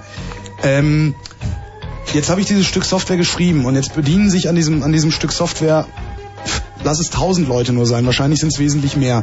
Äh, wo laufen diese ganzen Fäden wieder zusammen? Weil irgendwo muss doch ähm, gewissermaßen eine Zentrale sein, so dass jemand sagt, okay, der Browser X, den wir jetzt gerade alle gemeinsam geschrieben haben, ist auf dem neuesten Stand oder auf dem besten Stand, wenn du ihn genau an der Stelle runterlädst. Und genau diese Stelle muss doch dann irgendwie definiert sein. Da muss doch auch eigentlich ein jemand sitzen, oder nicht? Nicht unbedingt, aber wenn du natürlich so anfängst und deine Software ins Netz stellst, dann bist du erstmal der jemand. Aber das, solche Projekte können sich halt auch verselbstständigen und Mhm. teilweise sind die Leute, die das irgendwann mal ins Leben gerufen haben, auch gar nicht mehr dabei. Und dann finden sich kleine Oder gar nicht mehr am Leben. Oder es gibt Oder gar nicht mehr am Leben, ne? Also es gibt zum Beispiel bei uns im GIMP-Projekt eigentlich äh, zwar einen Maintainer, aber der hat eigentlich keine große Aufgabe, außer zu sagen, ähm, ich mache jetzt mal ein Release, ich nenne das heute mal so, nachdem ich ein paar Leute gefragt habe, der muss nur die Arbeit machen. Der stellt es dann nachher ins, ins, ins Netz und schreibt die Mailinglisten an und entschieden, was da gemacht wird, wird irgendwie auf Mailinglisten und wird einfach auch gemacht. Die Leute dürfen schreiben, Mhm. die machen ihre Änderungen. Und ob es was taugt oder nicht, werden sie schon merken, nämlich wenn es einer benutzt oder nicht. Ja, das gibt sehen ja dann- die anderen. Also ich denke, also ein erwachsenes Open Source Projekt benutzt eigentlich alle Kommunikationsmittel, die das Internet heutzutage zur Verfügung stellt. Bei Programmierern typischerweise auch die kryptischeren. Also Newsgroups spielen auch eine sehr große Rolle. Aber in, letzter, in den letzten Jahren, wo Newsgroups überhaupt so angeschwollen sind durch äh, so viele Menschenmassen und so viele Leute, die noch nicht so richtig damit umgehen können, ähm, hat sich das mehr auf Mailinglisten verlagert. Das heißt, angenommen, wir starten jetzt ein Open Source Projekt, wir wollen jetzt hier irgendwie ein Fritz Internet Gateway bauen und dann wollen wir irgendwie äh, das kommunizieren. Dann setzen wir erstmal eine Webseite auf und sagen, ja hallo, irgendwie hier, das ist die Homepage von dem Projekt sowieso und der Source Code steht hier auf dem FTP-Server zum Beispiel. Oder halt im CVS-Server, da kommen wir gleich nochmal drauf zurück.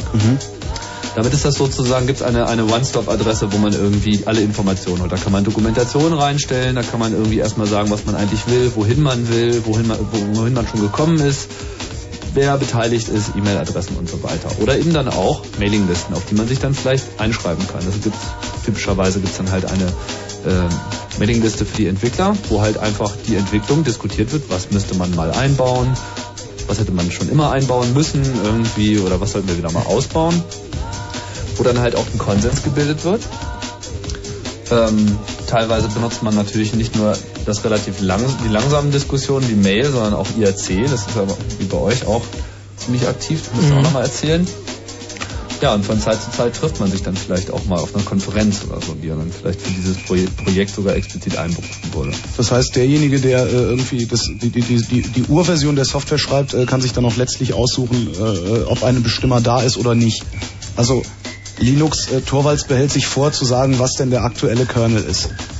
Also welche Version das ist. Also es gibt Äh, den Begriff des Maintainers. Ja. Also es gibt halt ein oder mehrere Leute, die sozusagen in charge sind, die sind sozusagen damit beauftragt, dafür zu sorgen, dass diese Software vorankommt, dass da irgendwie Releases gemacht werden und die auch in etwa die Schritte vorgeben, wo es hingeht. Und typischerweise übergeben Maintainer das halt dann an andere, wenn sie keinen Bock mehr haben. Also Mhm. es ist eigentlich niemals so, dass irgendjemand das entrissen wird. Man kann natürlich jederzeit auch den Source Code nehmen und sagen, die Richtung, die euer Projekt einschlägt, die ist irgendwie gar nicht mein Ding, aber ich nehme jetzt eure Software, weil die ist ja frei, ich kann damit ja machen, was ich Mhm. will und mache ein eigenes Projekt. So wie es zum Beispiel bei BSD Unix, es gibt ja nicht nur ein BSD Unix, so wie es ein Linux gibt, sondern es gibt da halt drei oder wenn man jetzt genau ist, sogar vier. Also GCC. Die haben alle andere, alle andere Stoßrichtungen. So, das eine BSD ist mehr für Server, das andere kümmert sich mehr darum, dass es auf möglichst vielen Plattformen läuft und die anderen sind halt so ein bisschen die Sicherheitsfreaks. Sie haben Mhm. irgendwie alle was gemeinsam, aber sie wissen, sie könnten irgendwie in einer Projektgruppe alleine gar nicht den Konsens finden, den sie brauchen. Also machen sie es getrennt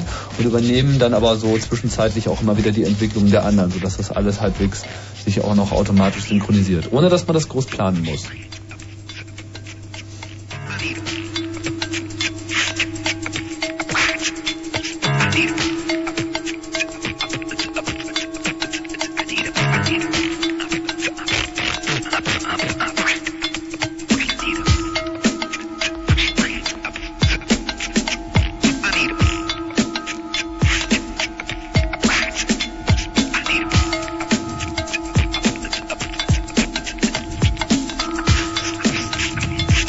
Chaos Radio 57 mit dem Thema Open Source Development. Ihr könnt uns auch anrufen, denn wir haben Telefon hier und wir gehen auch ran. Hier ist unsere Nummer. 0331 für Potsdam 70 97 110.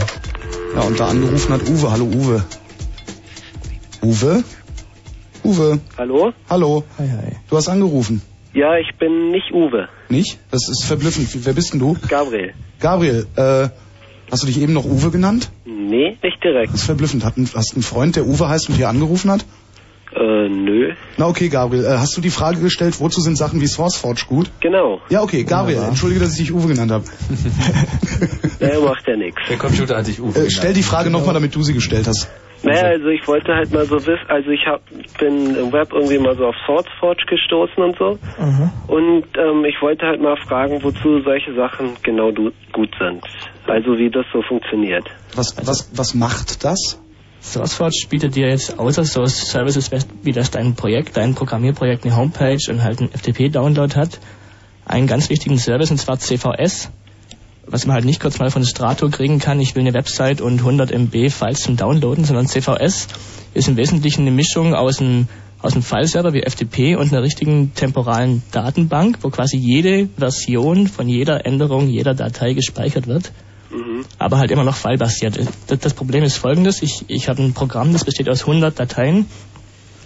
Ich stelle die ins Netz, das lädt sich irgend, irgendjemand runter, ändert es und will, dass ich die Änderungen einbaue. Jetzt habe ich zur gleichen Zeit an der gleichen Stelle was geändert und dann sieht das alles ganz furchtbar aus und das geht einfach nicht. Deswegen braucht man einen zentralen Ort, wo das Programm einfach auf einem Server liegt, wo man sich immer die aktuelle Version, aber auch jede alte Version rausziehen kann.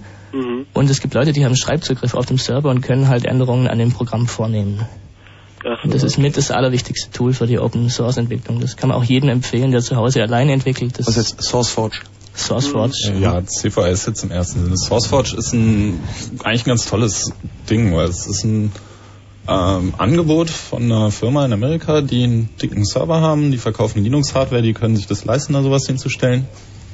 Und die bieten halt hier eine Projekt-Homepage anmelden. Du kriegst dein Projekt.sourceforge.net Webadresse, du kriegst FTP-Download, du kriegst einen CVS-Server, du kriegst Mailinglisten, ein Forum, wo man online diskutieren kann, alles, was man halt so braucht. Bug-Tracking, das, das volle Programm. Mhm. Ach so. Okay. Und Uwe, CVS äh, ist halt, Gabriel. CVS ist eben wirklich. Deine ein- Frage ist erstmal beantwortet, oder, Gabriel? Ja. Okay. Okay, danke für deinen Anruf. Okay, danke. Tschüss. Tschüss. Falls noch jemand anrufen will, hier. 0331 für Potsdam 70 97 110. Also, ja, also das ist ein ganz, wichtiger Punkt. Und die Frage ist ja, was brauche ich, wie fange ich an? So, ich meine, irgendwie, man hat halt seine eigene Programmierumgebung in der Regel, das kann unter welchem Betriebssystem auch immer sein. Also wenn man sich nicht nur entschieden hat, seinen Source Code einmal in einer Version zur Verfügung zu stellen, dann können die anderen Leute mal gucken, sondern man möchte auch, dass die aktiv dran mitarbeiten. Dann braucht man eben einen zentralen ähm, Server, der den Source Code vorhält und der eben das inkrementelle Ändern, also das Ändern an einzelnen kleinen Stellen erlaubt. Und da hat sich halt ein System unter dem Namen CVS äh, durchgesetzt im Open Source Bereich. Das steht für Concurrent Versioning System. Und das erlaubt einem eben in einem Baum von Dateien, der eben der komplette Source Tree ist von dem Projekt, kann man sich alle erstmal auf die Platte kopieren. Dann guckt man sich raus, was man eben ändern will. Dann geht man einfach mit dem Editor rein, macht seine Änderung, speichert die ab testet es vielleicht. Und wenn man der Meinung ist, okay, das war jetzt irgendwie eine Änderung, die ist signifikant, das sollte in das Projekt mit einfließen, dann kann ich einen ähm, sogenannten Commit durchführen. Das heißt, ich bestätige die Änderung. Das heißt, Software auf meinem Rechner nimmt Kontakt auf mit dem Server und sagt, hallo, hier ist eine Änderung für die Datei sowieso. Spiel die doch bitte mal rein. Es ist nicht so, dass er einfach die Dateien ersetzt und die neue Version nimmt, sondern er macht einen Vergleich zwischen der Ursprungsversion der Datei, als er das heruntergeladen hat, und, den, und den, der geänderten Version und sieht genau, wo ist eine Zeile dazugekommen, wo sind welche gelöscht worden, was hat sich irgendwie hier und da geändert und speichert jetzt die Änderung und nicht die volle Datei. Zählt eine interne Versionsnummer hoch, sodass andere Leute eben nicht nur diese Änderung, sondern auch noch genau sehen, wo ist diese Änderung erfolgt, wer hat sie gemacht, wann hat er sie gemacht. Man kann äh, fügt in der Regel beim Einchecken, also beim äh, Einspielen der, der Änderung auch noch einen Kommentar mit hinzu, in dem man dann halt möglichst ausführlich äh, dazu Stellung nehmen sollte, warum man das jetzt gemacht Mhm. hat, weil das wird ja nicht unbedingt aus jeder Änderung sofort selber ersichtlich. Und ähm, das steht natürlich anderen sofort zur Verfügung. Man kann da auch schon relativ bequem im Web irgendwie über die Änderungen rüberbrausen und man sieht dann halt schön farbig, irgendwie vorher war es irgendwie so und dann kam Benutzer sowieso, der hat die und die Änderung gemacht und zwar weil das und das. Und so ergänzt sich das. Andere Leute können dann diese Änderung relativ einfach auf ihre Platte drauf synchronisieren. Das heißt, nur diese Änderung wird dann irgendwie in die Datei mit eingespielt, vielleicht selber gerade modifiziert hat, sodass man eben während man programmiert die ganze Zeit alle Änderungen von allen anderen Programmierern auch automatisch mit überspielt bekommt.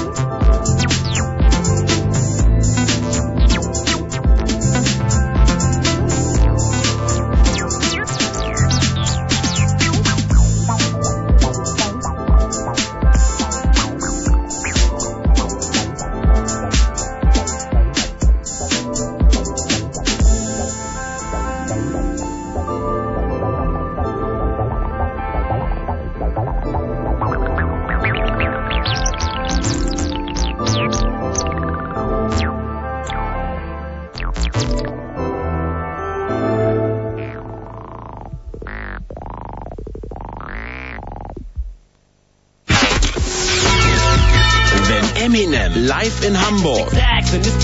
Dann Karten. Genau zwei Stück. Am Dienstag in den Radiofritzen am Morgen. 23.31 Uhr.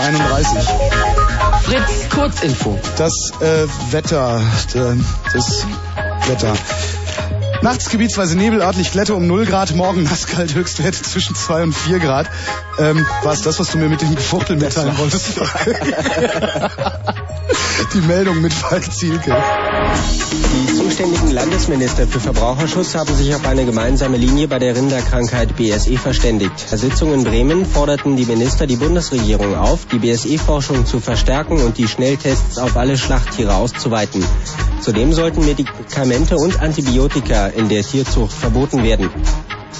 Im Zuge der Bundeswehrreform sollen 59 Standorte geschlossen werden. Nach den Vorstellungen von Verteidigungsminister Scharping bleiben die Länder Berlin und Brandenburg von Schließungen zwar verschont, allerdings sollen die Stützpunkte in Brück, Strausberg und Cottbus verkleinert werden. Nach dem schweren Erdbeben im Westen Indiens besteht kaum noch Hoffnung für die rund 100.000 Vermissten. Die Retter konnten heute nur noch wenige Überlebende aus den Trümmern befreien. Die Medien sprachen von bis zu 35.000 Toten. In Berlin sollen alle öffentlichen Schwimmbäder auf, eine mögliche, auf einen möglichen Fall durch Legionellenbakterien untersucht werden. Das kündigte die Gesundheitsverwaltung an. Die Behörden reagierten damit auf die Entdeckung der Krankheitserreger, die bereits zur Schließung von drei Schwimmhallen geführt haben. Aktuelle Verkehrshinweise liegen uns zurzeit nicht vor. Fritz wünscht gute Fahrt. Und zwar um 23.33 Uhr. Danke, Falk. Achtung! Fritz ist wieder da.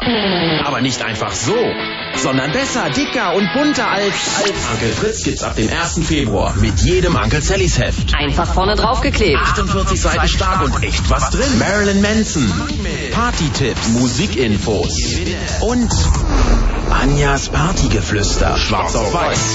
Onkel Fritz, ab 1. Februar überall, wo es das Angstmagazin gibt.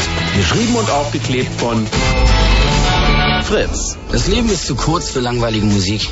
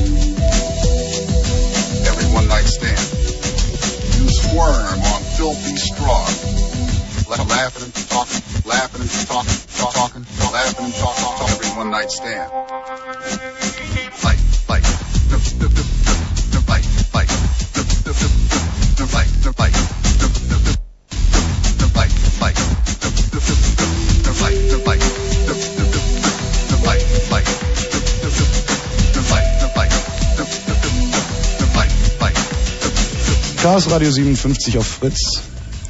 Tja, wir wollten nochmal auf CVS eingehen, weil das gerade vorher so ein schönes, äh, eine schöne Vorrede von Tim war. Und daran kann man sehr schön erläutern, wie eigentlich das ganze Unix-Programmierzeug funktioniert. Das ist nämlich eine Toolbox, sagt man dazu, weil CVS ist ja ein schönes System, denkt man sich, da kann man irgendwie Dateien übers Netz vergleichen und was für eine Wahnsinnsfunktionalität. Da haben Leute bestimmt Jahrhunderte dran gehackt. Und genauso ist es auch. Das beruht nämlich seinerseits wiederum auf einem System, das heißt RCS. Das ist ein Programm, das ist auch ein ganz normales Unix-Programm. Und das macht dasselbe wie CVS, nur halt lokal auf meiner Platte, ohne Netzwerk, ohne Internet. Einfach, ich lege meine Version in einer großen Datei an und die Datei weiß, wie die verschiedenen Versionen sind über die Zeit. Und dieses RCS beruht wiederum auf so anderen, noch viel kleineren Programmen wie diff und patch. Diff zeigt mir einfach den Unterschied zwischen zwei Dateien, was Tim vorher schön erklärt hat, dass der Output dann im Netz bunt und farbig erscheint. Irgendwo da ganz unten ist so ein altes Unix-Programm, was es schon immer gegeben hat. Das heißt, Was es schon immer gegeben hat. Ja, so, so vom Anbeginn der Unix-Zeit praktisch. Und das heißt Diff und kann allgemeine vergleichende Literaturwissenschaften auf EDV-Ebene durchführen. Ja, oder? ein bisschen weiter unten, aber so ungefähr. Das nimmt einfach zwei Dateien, vergleicht die und es kommt ein und was rauskommt, der Output äh, ist in einem Format, dass man es in ein Programm reinstecken kann, das heißt Patch, Patch wie Englisch verflicken und dieses Patch-File macht dann aus der einen Datei die andere Datei, die man miteinander verglichen hat. Und auf Mhm. solchen kleinen Bausteinen beruht halt die ganze Magie und das Voodoo von CVS und so ist es bei Unix einfach oft. Man hat halt seine Toolbox, man hat kleine Programme, die ein well-defined Feature Set haben, die einfach funktionieren und nicht übermäßige äh, eierlegende Wollmonster, die irgendwelche komischen Sachen machen und dann halb Emacs. richtig. Do one thing, but do it good. Das ist die ganze Philosophie, Genau, die do dahinter one steckt. thing well. Hm. Genau, ja. Ja. Mhm. Ihr macht ja auch was irgendwie. Also, ich meine, ihr, also Mitch. Hier Mitch und Sven sind Sven. ja irgendwie ganz, ganz aktiv am Hacken irgendwie im Open Source Bereich. Und zwar ein Programmchen namens GIMP. Mhm. Was, wo kommt das denn her? Äh, GIMP ist ein Bildbearbeitungsprogramm und hat auch inzwischen schon ein paar Jährchen auf dem Buckel. Es ist entstanden irgendwann 95 in Berkeley in Amerika an der Uni. Sich zwei zusammengesetzt und gesagt, wir müssen mal irgendwas programmieren, was wirklich Spaß macht, was wir schon immer haben wollten. Wir wollen Bilder ins Netz stellen und wollen das mit unserer eigenen Software machen. Und die haben sich hingesetzt und haben ziemlich schnell was zusammengestellt, was schon ganz beachtlich war. Schon damals so ein bisschen in Richtung Photoshop ging und haben das ins Netz gestellt. Und sie hatten ein Plugin-System schon damals und die Leute konnten halt anfangen und konnten irgendwelche Effekte dafür schreiben und das ging richtig ab. Also es ging ganz schnell und da war schon ein richtig brauchbares Tool zusammen und es gab endlich irgendetwas, womit man unter Linux auf seinem Desktop, wo es noch ziemlich leer war zu der Zeit, außer Netscape gab es da nicht viel, endlich mal was machen. Mhm. Das war echt eine Offenbarung. Zum ersten Mal GIMP gesehen und Linux sah plötzlich ganz anders aus. Irgendwie ist ein Programm mit bunten Knöpfen, klicken und dann ist das Bild plötzlich farbig. Irgendwie. Also das gab es einfach davor nicht. Irgendwie. Das gibt es auch für Windows. Und wird das dann auch farbig? Natürlich. Kriege übrigens gerade habe ich noch eine Mail gekriegt äh, an chaosradio@fritz.de. Das Serverbetriebssystem von Hotmail ist FreeBSD. Ja, wie die meisten Das- großen Server. Das ist doch daneben, oder? Ich meine, Auch Yahoo verwendet FreeBSD und also viele große Websites fahren FreeBSD ganz einfach, weil es das stabilste von allen OS ist. Also stabiler als, naja, ich will jetzt hier keinen Re- Religionskrieg hervorbringen, aber die werden schon ihre Gründe haben. mhm. Also, Hotmail ist ja auch nur gekauft von Microsoft. MSBSD hatte ich gerade im Kopf. aber- Die Hauptsache davon MSBSD.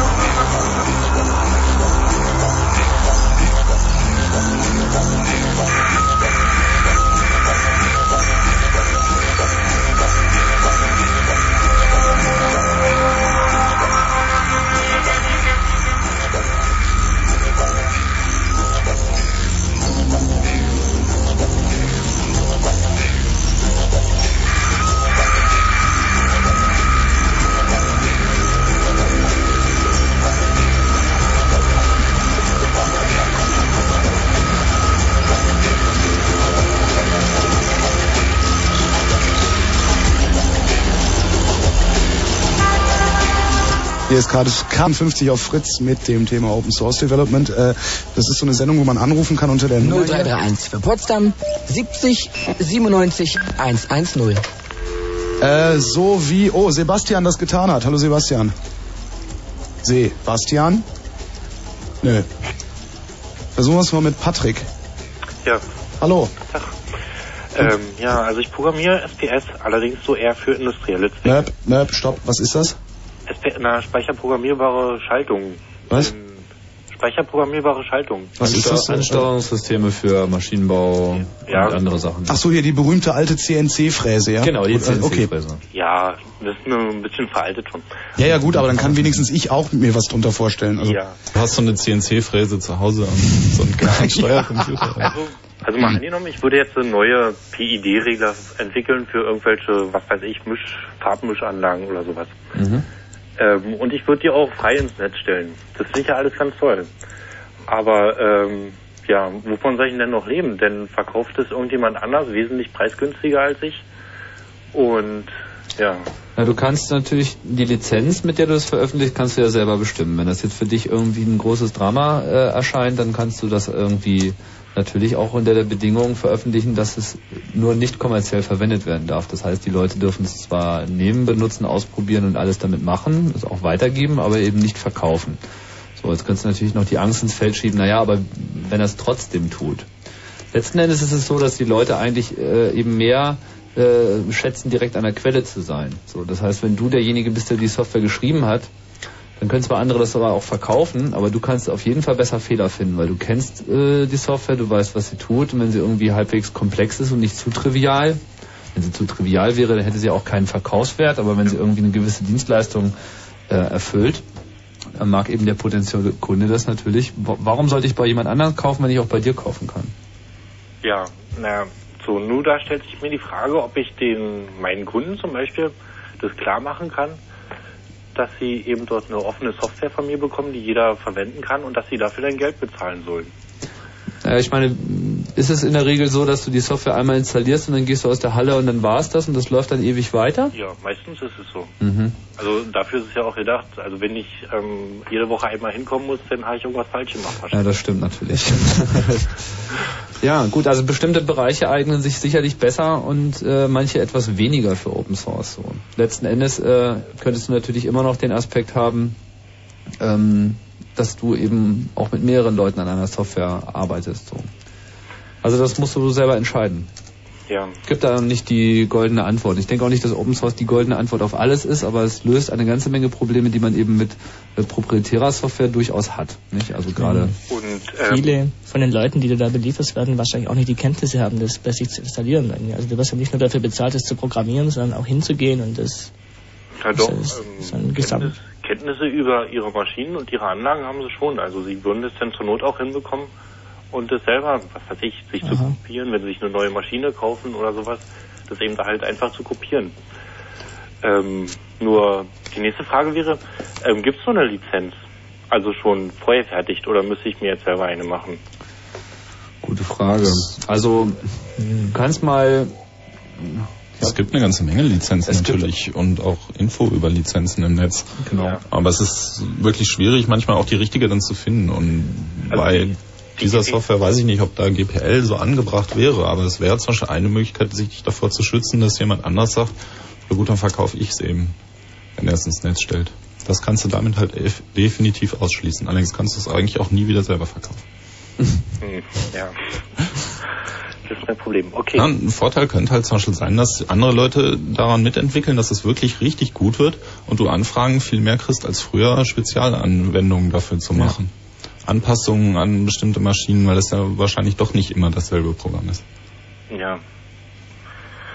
Also das, ich meine, da hast du, kannst einfach mal mit deinen Kunden reden, das würde ich dir empfehlen, so. Ich meine, wie die, wie die das sehen, so, weil ich könnte mir durchaus vorstellen, dass die eigentlich gar nicht so eine Lust haben, sich auf irgendwas zu verlassen, weil äh, angenommen, du stellst jetzt irgendwie Software X, stellst du ins Netz, so, jetzt kommen zwei, drei Leute, die irgendwie in diesem Bereich irgendwie findig sind oder eben auch vielleicht der Kunde selber, ah, kann ich ja runterladen, so. Weißt du, die, ich schätze, ich schätze mal deinen Kundenkreis als so ein bisschen als so, so Leute ein, die eigentlich irgendwie Sicherheit über alles so und die wollen auch jemanden haben, den sie auf den Kopf schlagen können, dafür, wenn irgendwas nicht geht. Ja. Und in dem Moment, wo sie sozusagen sich was aus dem Netz holen, äh, einfach auch gar nicht das Vertrauen, vielleicht auch berechtigt, gar nicht das Vertrauen aufbringen, dass es sich wirklich jetzt um die Software handelt, die auf ihren Maschinen wirklich genau läuft. Das hat ja auch viel mit Beratung zu tun. Du musst ja vorher mit den Leuten sprechen, was sie eigentlich haben wollen.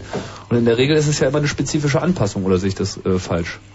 Ja, meistens ist es eine spezifische Anpassung. Nur diese spezifische Anpassung, ähm, die kann dann eigentlich schon so gut wie fast jeder wieder machen. Also das sind dann irgendein paar Parameter, die zu ändern sind an einem Regler. Aber so der Grund, ähm, so einen Regler zu programmieren, der dann, was weiß ich, wo dann nur noch ein paar Parameter zu ändern sind, äh, ja, da sitzt man dann erstmal 200 Stunden dran. ne? Ja, und den kann man dann aber universell einsetzen. Du hast da sicherlich auch schon Software irgendwie gemacht, die heute so gar nicht mehr zum Einsatz kommt, weil die einfach gar nicht mehr marktfähig wäre, oder? Mm, Naja, ich habe immer drauf aufgebaut. Okay. Also ich habe es so gestaltet, dass ich immer weiter anbauen kann nach hinten hin. Von daher läuft auch noch Software von vor acht Jahren. Da.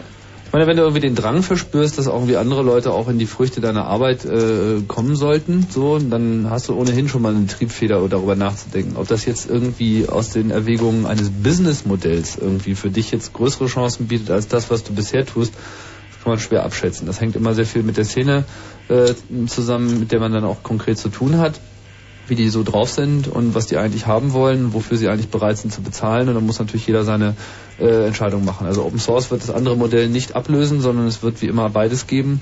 Und ähm, der Übergang dazwischen ist dann eben auch diffus. Mhm. Mhm. Na gut. No? Also, es- also es gibt auch noch etwas dazwischen. Okay. Auf jeden Fall. Patrick, danke für deinen Anruf. Ja? Tschüss. Gut, bis dann. Das war vertrackt, ne? Ja, war auch eine berechtigte Frage. So. Ich meine, das haben sie auch vor ein paar Jahren haben auch viele schon gefragt, was, wie soll denn das gehen und so weiter. Bloß. Und dann sind sie halt alle drauf eingeschwenkt. So Sun irgendwie hat dieses Star Office gekauft und hat sich mittlerweile sogar dazu durchgerungen, das als GPL ähm, zu veröffentlichen. Deren Kalkül ist natürlich, dass einfach ihre Unix-Plattform ähm, konkurrenzfähig sein soll zu Windows und dazu brauchst du auf jeden Fall eine Office-Software heutzutage Mhm. im Business-Bereich. Die Leute kaufen halt allein schon deshalb Windows, weil es Office gibt und haben sich gesagt, naja Gott, wir könnten jetzt irgendwie anfangen mit Textverarbeitung, um irgendwie Geld zu verdienen, könnten aber auch einfach mal die scheiß Software auf, aufs Netz schmeißen, frei und dann entwickelt sich das irgendwie selber, weil die Leute sind einfach geil auf eine Office-Software Mhm. unter Unix. Und dann ist das einfach ein Gewinn, der sich auf eine ganz andere Art und Weise für uns auszahlt. Das ist natürlich ein Kalkül, so eine große Firma eben an der Stelle anstellt, das ist auch berechtigt und das hat ja auch, das hat ja auch einen konkreten Nutzen, ist von daher alles andere als verwerflich.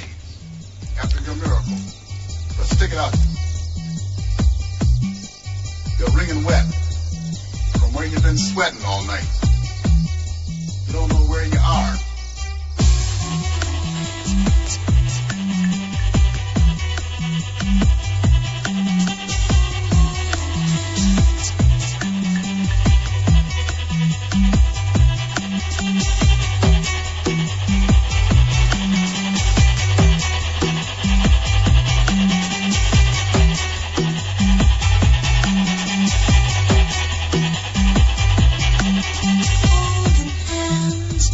Where you are. Yeah.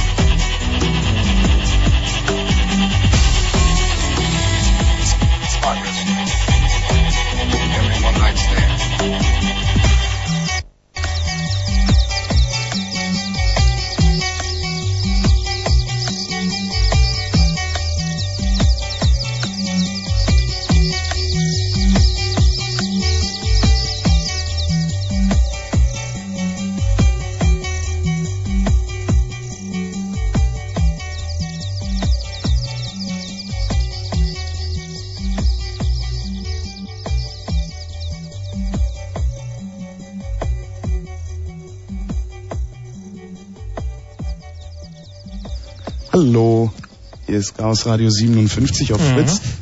Wo waren wir stehen geblieben?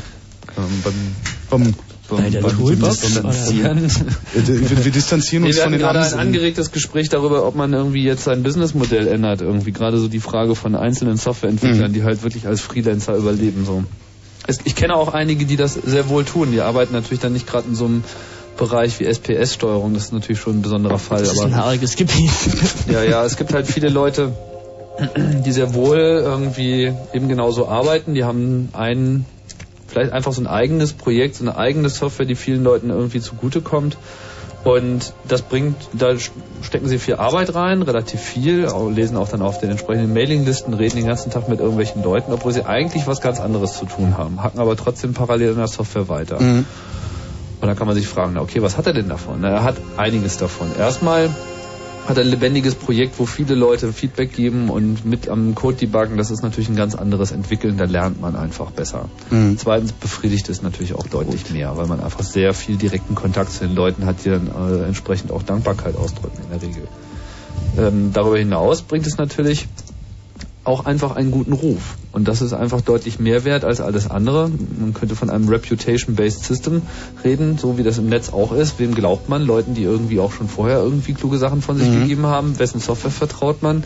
Leute, die natürlich irgendwie Software schreiben, die viele Leute benutzen.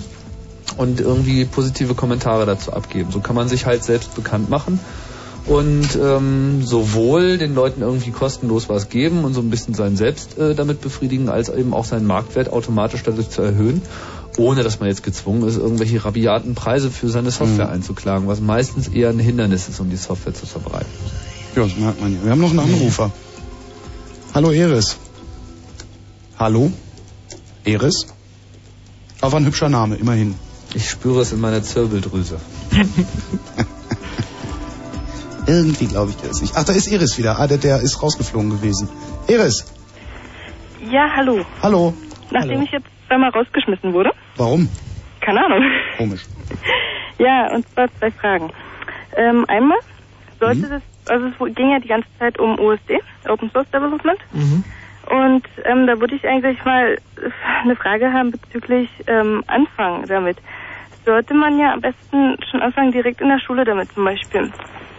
Und das ist allerdings so, dass ähm, wir kommerziell eher geschult werden als äh, ja frei. Denn wir kriegen kostenlose Windows-Distributionen etc. Zum mit nach Hause nehmen nach der Schule auch. Äh, äh, zumindest, äh, naja, äh, ja, naja, sie verlieren sich in unsere Taschen. Nein, aber Nein, da, da, ich dachte, es wäre explizit, ich dachte, es würde euch explizit gestattet, die dann auch mit nach Hause zu nehmen. Weil das wäre dann noch sehr ehrenhaft. Ähm, nein, aber wir haben wirklich für jeden Rechner ähm, Lizenzen kostenlos gekriegt. Ähm, allerdings habe ich irgendwann mal gelesen, dass es ähm, für einen Sonderpreis fünf Debian-Lizenzen gibt. Und das hat mich dann doch etwas sehr stark verwundert, denn eigentlich ist es doch umgekehrt, oder? Du kannst dir Debian so oft wie du willst völlig umsonst aus dem Netz runterladen und da kann kein Mensch dafür Geld Du kannst es Millionen Mal installieren und es kostet genau gar nichts. Genau. Gut, zweite Frage. ähm, und zwar ähm, mal von dem Bereich äh, Computing und so weiter abgesehen. Äh, die DPL lässt sich ja äh, ausweiten auf praktisch alle Bereiche, wenn man das will. Nun stellt sich die Frage, ähm, wer bezahlt das Ganze? Wer bezahlt was? Naja, Beispiel Kunst irgendwas. Man hat irgendwas produziert und stellt es vor, ja, frei, das ist äh, frei und wenn ihr wollt, dass wir das da bei euch vorstellen, dann müsst ihr halt Anfahrt und so weiter bezahlen. Aber ich denke mal, es finden sich extrem wenige Menschen, die das wirklich machen. Ja, gut, ich meine, wir sind jetzt vom Thema her Urheberrecht, das haben wir vor allem letztes Mal schon besprochen. Ähm, Ja. Ich will da ruhig mal, aber das heißt nicht, dass ich da nicht drauf eingehen möchte. Also das ist ähm, ist, ein- ist ein weites Feld. Die GPL erlaubt äh, es dir auf jeden Fall relativ effizient Sachen frei ins Netz zu stellen und eben auch sicherzustellen, dass es frei bleibt, wenn das dein Wunsch ist. Wenn du jetzt irgendwie dieses konkrete Geldverdienen-Problem hast mit dem, was du tust, also wenn es irgendwie dein künstlerischer Output ist und den möchtest du gerne gesichert wissen, was ja ein legitimer Anspruch ist, dann muss man sich halt ähm, tja, andere Modelle überlegen. Das findet derzeit statt. Da hat eigentlich noch keiner irgendwie das goldene Kalb irgendwie rausgezogen. So, da gibt es nicht die eine Antwort. Da gibt es viele Antworten. Man kann, kann halt schauen, kann ich irgendwie, auch wenn ich meine Sachen frei ins Netz stelle, trotzdem überleben, weil ich eben, was weiß ich, für Performances geladen werde oder einfach ein toller Typ bin und irgendwie überall äh, hofiert werde oder irgendwie die Leute mir auch so Geld überweisen. Trio hat irgendwann mal auf der zweiten CD äh, die Kontonummer veröffentlicht. Ich weiß nicht, ob das was gewirkt hat. Aber Das ist eine interessante Frage. ja, vorher haben sie die Telefonnummer veröffentlicht, da haben alle angerufen. Ähm, gut. So, und ähm, wenn, wenn es nicht geht, dann ist es vielleicht noch nicht das Modell. GPL ist, naja, du hast gesagt, man könnte GPL auf alles übertragen. Naja, fast alles. Wenn man die GPL selber durchliest, merkt man schon, da geht es extrem um Software. Da gibt es auch viele äh, Begrifflichkeiten drin und Paragraphen, die irgendwie ganz konkret auf Software und was irgendwie das Wesen von Software ist, äh, eingehen, sodass es sich nicht ohne weiteres übertragen lässt. Aber es gibt andere Modelle wie zum Beispiel Open Content License, da kannst du unter äh, www.opencontent.org äh, nachschlagen, wo halt auch Leute irgendwie dieses Modell der ich stelle eine Information frei zur Verfügung, äh, das auch in eine Lizenz gegossen haben und, und andere Ansätze. So. Mhm. Bei den Künstlern, das stellt sich ja auch gerade die Frage mit dem ganzen MP3-Kram, wie kommen wir eben an unsere Kohle? Die Diskussion ist halt insofern auch noch verworren, weil eben viele Leute das äh, Modell, wie es eben heute existiert, als de facto äh, ge gegeben ansehen. So und noch nicht wirklich äh, den Kopf frei haben, um wirklich ein komplett neues Modell sich ein, äh, einfallen zu lassen. Weil letzten Endes, dem Moment, wo alle Leute sich darauf anpassen, wird sich nur ein System ähm, am äh, Leben erhalten können, was eben ähm, genug Revenue für Künstler oder wer- auch immer dazu beiträgt, irgendwie generiert. Das wird schon kommen. Also ist die äh, GPL und was es auch immer für Lizenzen dort gibt, praktisch äh, nur an dem guten Glauben und Herzen des Menschen ausgerichtet. Naja, es ist halt eine, eine Vision ähm, für diese Welt. So, es ist die Vision, dass eben bestimmte Dinge frei sein sollten, denn wenn sie es nicht sind, dann ist es irgendwie ein Drama. Und das ist äh, das, was diese Szene formuliert und was sie eben auch konkret äh, realisiert und indem sie eben Software mit GPL oder eben verwandten Lizenzen ins Netz stellen. Äh, ja, da sich nun meine Fragen eigentlich gänzlich durch meinen Vorgänger erledigt haben, ich war ja vorher schon dran, Räusper, ähm, ja, einfach noch einen schönen Abend und ähm, ja, Sch- Linux-Lehrgänge sollten etwas weiter verbreitet sein. Äh, sein. Auf jeden Fall in den Schulen. Auf jeden Fall. Ja. also wir hören wirklich nur von Windows und Delphi. Was, was für eine Schule ist das? Immerhin Irgendwie, was Delphi, wird da? Das ist eine sehr tolle, ein sehr tolles Gymnasium, dessen Namen ich lieber nicht nennen sollte. Ja, aber halt ein Gymnasium und da wird irgendwie richtig Programmierunterricht gegeben, aber eben unter Windows mit Delphi. Ja, nach einem Lehrplan von 1994. Naja gut, Oh. also ich kann dir Gymnasien zeigen, äh, da steht noch nicht mal ein Computer. Und falls der irgendwo steht, steht er im Sekretariat. Naja, nur weil es bei den anderen schlimmer ist, muss es ja dann nicht. Naja, man kann, man kann aber immer doch das kleinere Übel wählen, oder? Ja, naja, ich meine, ihr solltet halt irgendwie massiv darauf drängen, dass vielleicht irgendwie mindestens mal ein Rechner auch mit was anderem ausgestattet wird wie Windows. Ja, naja, sagen wir es mal so, es waren einige Rechner mit Linux ausgestattet, aber nun waren die Lehrer sehr abhängig darauf, dass Linux runtergeschmissen sollte und auf einem 286er mit einem nacheingebauten CD-ROM-Laufwerk ein Windows 95 zum Laufen gebracht werden sollte. Aha. Werden die von Microsoft bezahlt, eure Lehrer? Glaube ich nicht. Schön Ja, das klang so, also. Nee, aber die waren die sind wirklich sehr erpicht auf Windows 95 und NT, also. Hm. Naja, wahrscheinlich, weil sie nichts anderes kennen. So. Ja. Das ist halt dann immer Das ist ja der Problem. Trick. Yep. Ja, da müsst ihr die Macht übernehmen. Genau. Take Ja. over. Ich bin die Einzige. Na, das ist doch schon mal ein Anfang. Dann machst du den, dann machst du den, Revolution jetzt. und machst den anderen schmackhaft. Ja. Eris, danke für deinen Anruf. Ja, tschüss. Tschüss. Ciao. 0 Uhr haben wir's.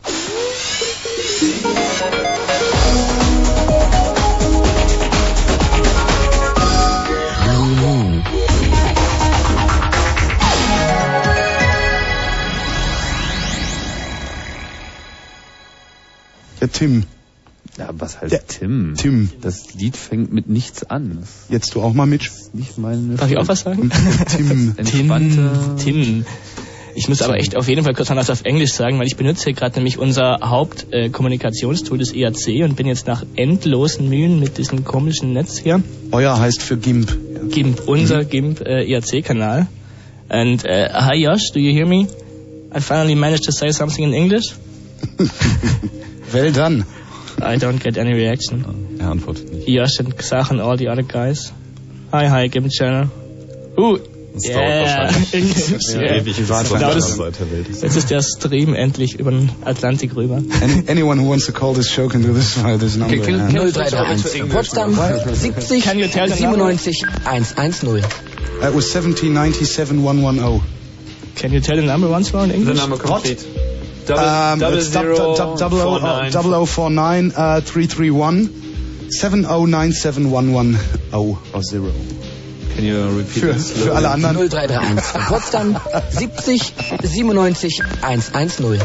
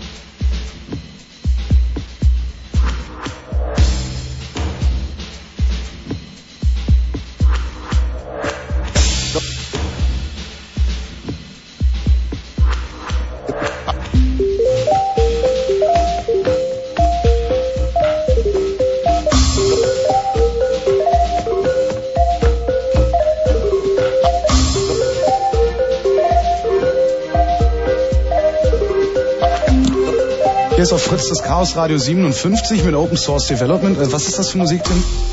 Ähm, das ist Non-Place Urban Fields. Non-Place Urban Fields. Genau. Okay. Oder, oder Non-Place Urban Field, das weiß ich nicht ganz genau. Ah, Non-Place Urban Field, das ist, das ist irgendein Berliner Projekt. Okay, Oder unser, unser kleiner. Englisch-Exkurs eben, der war übrigens, äh, um tatsächlich jemanden wo zu grüßen, Mitch? Äh, die ganzen Amis, die, die sitzen in Berkeley und in den komischsten Orten und hören uns jetzt hier zu. Und, Und die Antwort kam auch prompt irgendwie auf mein Hallo nach Amerika, kam auch prompt hier irgendwie über einen anderen Kanal zurück im IRC. Das ist doch alles albern. Abgefahren. Also die Welt dreht sich viel zu schnell. In welchem Channel Ähm, bist du da jetzt drin? Ja, GIMP vermutlich. Ich bin ne? im GIMP-Channel, ja, das ist auf IRC-Mint.net. Und die Jungs in Berkeley, die äh, basteln jetzt gerade an GIMP rum und äh, äh, unterhalten Ja, das ist also nicht ich, nur, ne, überall. das Also ist eigentlich nur ein sie Beispiel. um die Welt. Genau. Ah, Das ist halt Wie der viele- Ort, wo eben auch über das Development geredet Mhm. wird. So, wie viele arbeiten da dran? Gibt es da Zahlen? Also wie viele Leute außer euch beiden arbeiten an GIMP? Das ist eine gute haben vor allem schon daran gearbeitet. Ah.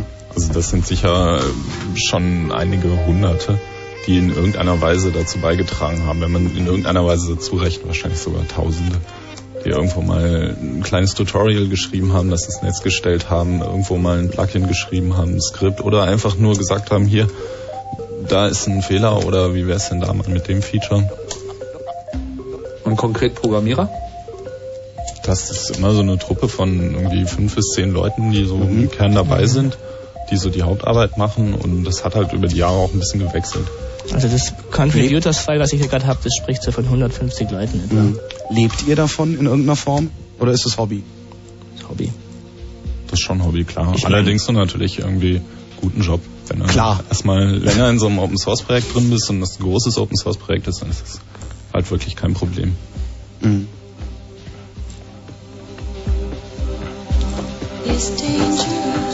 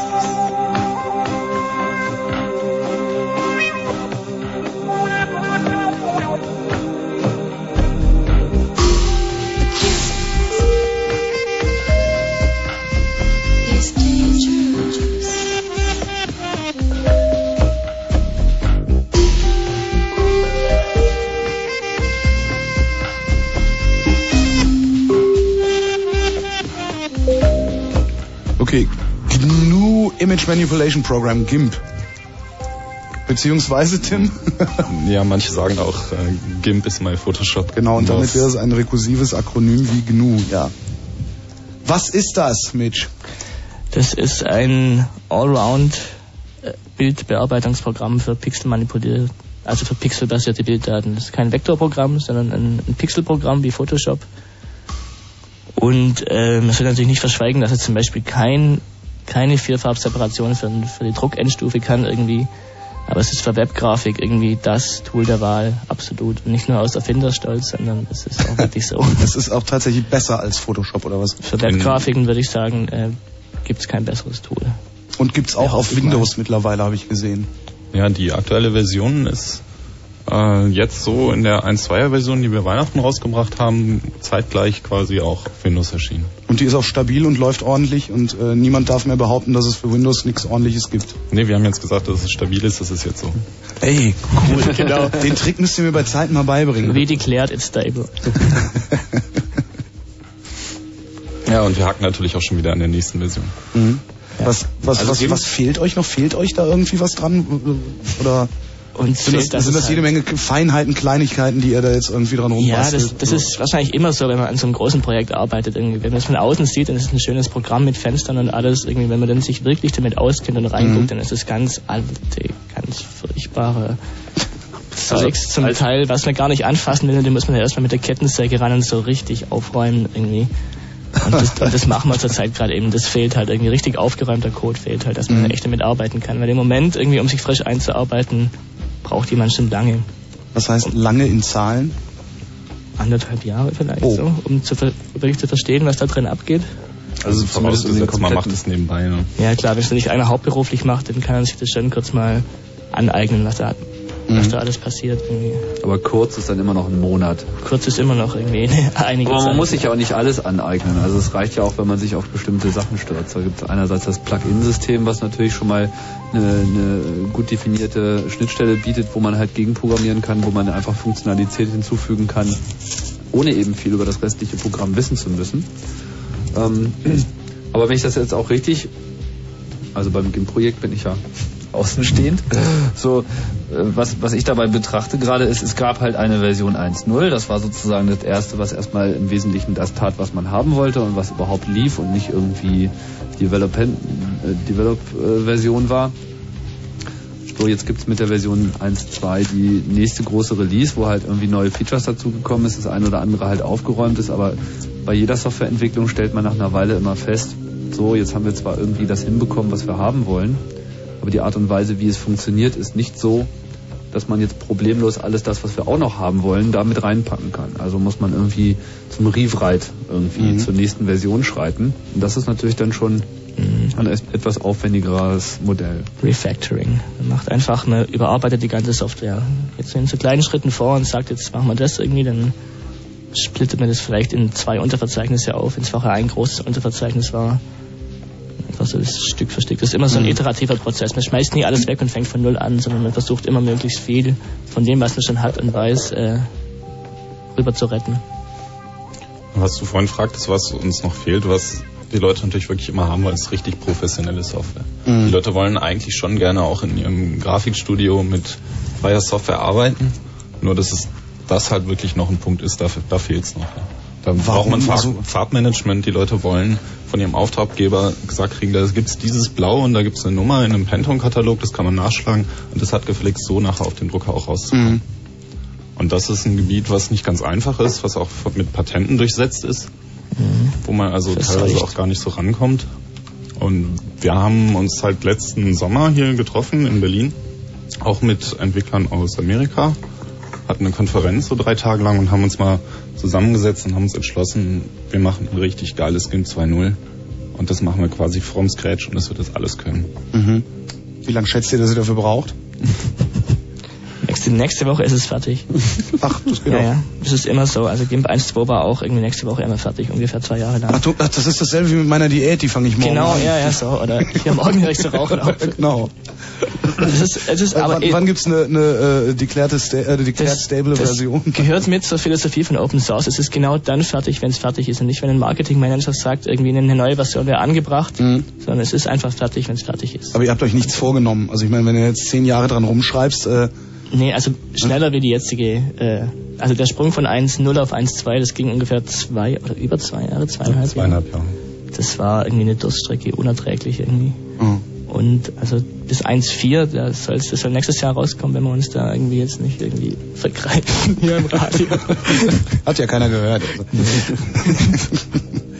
Gibt es noch irgendwie was Großes, an das ihr noch, noch ran wollt? Also irgendwas, weiß ich nicht. Ich meine, es gibt noch jede Menge Sachen, die äh, vielleicht die- auch noch in Open Source hergestellt werden. ja, die müssen. Weltherrschaft natürlich. Die Weltherrschaft Open Source, ja, das, das ist gut. das ist ein anderes Also Thema. GIMP hat, GIMP hat, ähm, GIMP hat auch selbst schon eine ganze Menge losgetreten. So, es gibt halt, also das, das Neue an GIMP war ja auch, dass es irgendwie das erste Mal eine wirklich große Anwendung gab, so, die sozusagen den Namen Application auch irgendwie verdient, was halt nicht nur so ein Kommandozeilentool war oder so eine, so eine Server-Software, was ja bei Unix sehr verbreitet ist, sondern eben mit GUI, mit irgendwie Benutzerinteraktion, dass man eben interaktiv Content erzeugen kann, kreativ werden kann. Und das ist natürlich eine ganz andere Sache, die von der Kultur her auch einem Unix-Lager nicht so verbreitet ist. Das ist was Neues. Und jetzt erst mit den GUI-Systemen, die jetzt ganz gut funktionieren unter Linux, ähm, findet dann natürlich auch eine gewisse Beschleunigung. GIMP hat ganz erheblich zu dieser Beschleunigung beigetragen, weil natürlich viele Subsysteme, auf die man sich, wo man irgendwie bei Windows oder bei macOS, da hat man halt einfach schon mal ein sehr ausgereiftes, GUI-schwangeres Betriebssystem, wo man eben viele Dinge einfach schon mal hat Und das gab es natürlich im Open Source Bereich zu dem Zeitpunkt, als ge gestartet wurde, 95 war das ungefähr, ne? Mhm. Ähm, gab es das halt, naja, kaum bis gar nicht. So, das eben zwangsläufig musste sich GIMP alles selber erarbeiten und hat eben sozusagen Code produziert, der eigentlich gar nichts mit Bildverarbeitung zu tun hat, sondern eigentlich mehr erstmal das unterstützt hat, dass man das überhaupt tun kann. Mhm. Sodass ähm, sich jetzt daraus ein ganz anderes äh, Projekt herausgeschält hat, was eigenständig ist, das heißt äh, GNOME. Ja, GTK. Erstmal GTK Genau. war es eben, was daraus entstanden ist und inzwischen gibt es dieses Also was ist, GT, den- was, ist, den- was ist GTK? GTK ist das GIMP-Toolkit, das heißt auch immer noch das GIMP-Toolkit, obwohl es inzwischen eben unabhängig auch entwickelt wird. Und das ist die Software, die es einem halt ermöglicht, auf dem Bildschirm Fenster darzustellen, Schaltflächen zu malen, da drin irgendwelche Bilder zu haben, mit dem Benutzer zu interagieren. Das, was man halt einfach kennt, was so ein bunter Computerbildschirm hermacht, da sitzt irgendwo ein Toolkit, damit der Programmierer da nicht jede Linie einzeln ziehen muss, sondern sagen kann, ich will hier eine Schaltfläche und wenn jemand die drückt, dann will ich, dass irgendwas passiert. Mhm. Und das Genau. ist jetzt GNOME. Also das heißt jetzt GNOME ist Das heißt. GTK irgendwie. Das Ach so. ist einfach nur dieser, diese Bibliothek, die die Buttons an Aha. Bildschirm zeichnet. Und was, darauf- was ist dann GNOME? Da haben sie dann, dann Leute, äh, Leute das GTK hergenommen und haben drauf einen ganzen Desktop passiert. Sprich einen ganzen Mhm. Satz von konsistent funktionierenden Applikationen mit einem Environment, so einer Toolbar, dieses Panel, was man halt auch von KDE und GNOME kennt. Wo man Applikationen starten kann, die alle etwa gleich aussehen, das, was man halt immer als, als Look and Feel bezeichnet, was Ja. halt möglichst konsistent sein muss einfach, damit man sich mit der blöden Kiste überhaupt irgendwie anständig unterhalten kann. Und ja, das, das Ziel war halt wirklich Linux so vom, vom Servermarkt, wo es sich halt schon verbreitete, auf, auf den Desktop zu kriegen und auf dem User auf der Straße einfach was in die Hand zu geben, mit dem er einfach arbeiten kann. Nicht nur dem Hacker, der auf der Kommandozeile mit der Unix-Toolbox irgendwie tolle Tricks vollführt, sondern eben auch was für den normalen User. Inklusive der ganzen Anwendungen. Es gibt inzwischen super Spreadsheets, also Tabellenkalkulationsprogramme, die im GNOME-Projekt entstanden sind und es füllt sich so langsam dieses komplette Office-Paket, was man eigentlich braucht. Ich mach mal das Mikro von Mitch aus, dann kann er das Ding mal leiser zudrehen.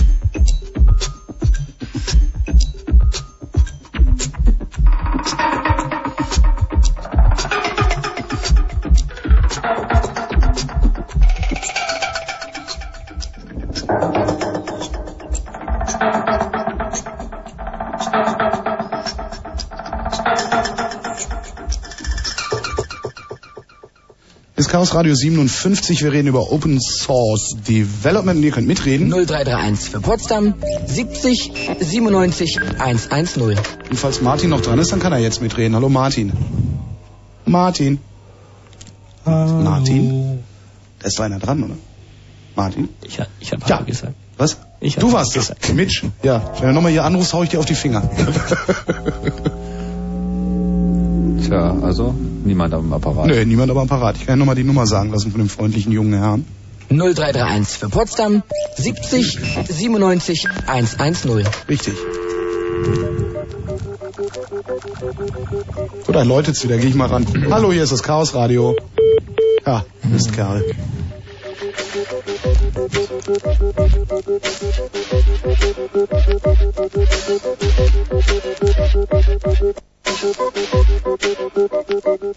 Where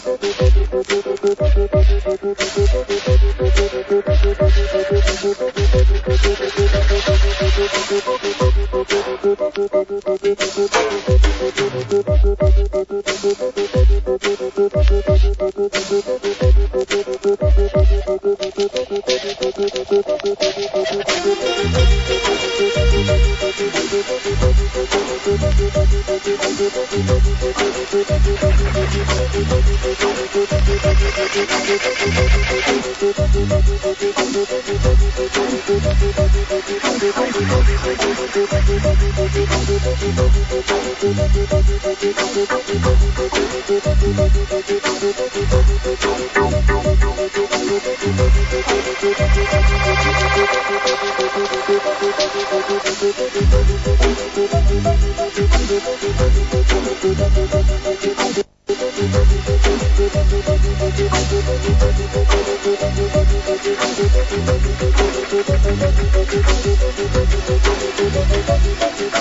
going? Wie jetzt? Undemokratisch. Aber wir reden hier über Open Source Development und Sven sagt, äh, ja, meistens geht das relativ undemokratisch ab. Kinders, was soll das? Ja, nee, du ziehst ja jetzt nicht dran, du antwortest jetzt. Mit Ja, ich meine einfach, äh, es wird selten tatsächlich abgestimmt, so wie man das vielleicht aus dem Schulbuch als Demokratie bezeichnen würde, Aha. dass man die Stimmen zählt, sondern es gibt halt Entscheidungen, die werden getroffen, indem man irgendwo versucht, einen Konsens zu finden und der wird immer irgendwie gefunden und da haben halt ein paar Leute viel zu sagen, nämlich die Leute, die schon länger dabei sind, die, die Mhm. viel dran gemacht haben und so gibt's halt irgendwo so eine gewisse Hackordnung in dem ganzen Das ist wie bei der Bundeswehr, da haben auch die, die am längsten da sind, am meisten zu sagen. Ja, das ist so. Es ist, ist nicht automatisch, wenn du von einem anderen Open Source Projekt kommst irgendwie und da mitmachen willst, bist nicht automatisch.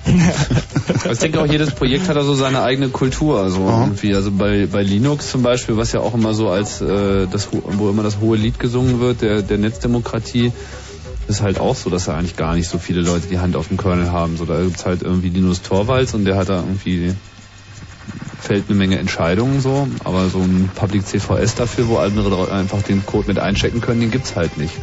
Während das irgendwie bei ähm, der BSD-Front irgendwie anders aussieht.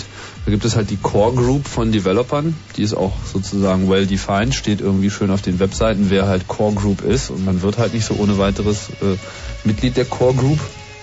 Und die bestimmt. Die bestimmt insofern, als dass sie natürlich irgendwie am meisten Plan hat, dass sie irgendwie auch alle Fokus, solche Entscheidungen, die müssen halt auch irgendwie gefällt werden. Aber man macht es halt nicht so mit Abstimmung, sondern man macht es eben mit ja, Hackordnung, ist eigentlich ein sehr schönes Wort im, im doppelten Wortsinne. Also es gibt also durchaus auch in diesem chaotischen, diffusen, gibt es durchaus irgendwie Ordnung, die dann halt im besten Fall kreativ ist, sodass sie dann auch wirklich gute Ergebnisse erzielt.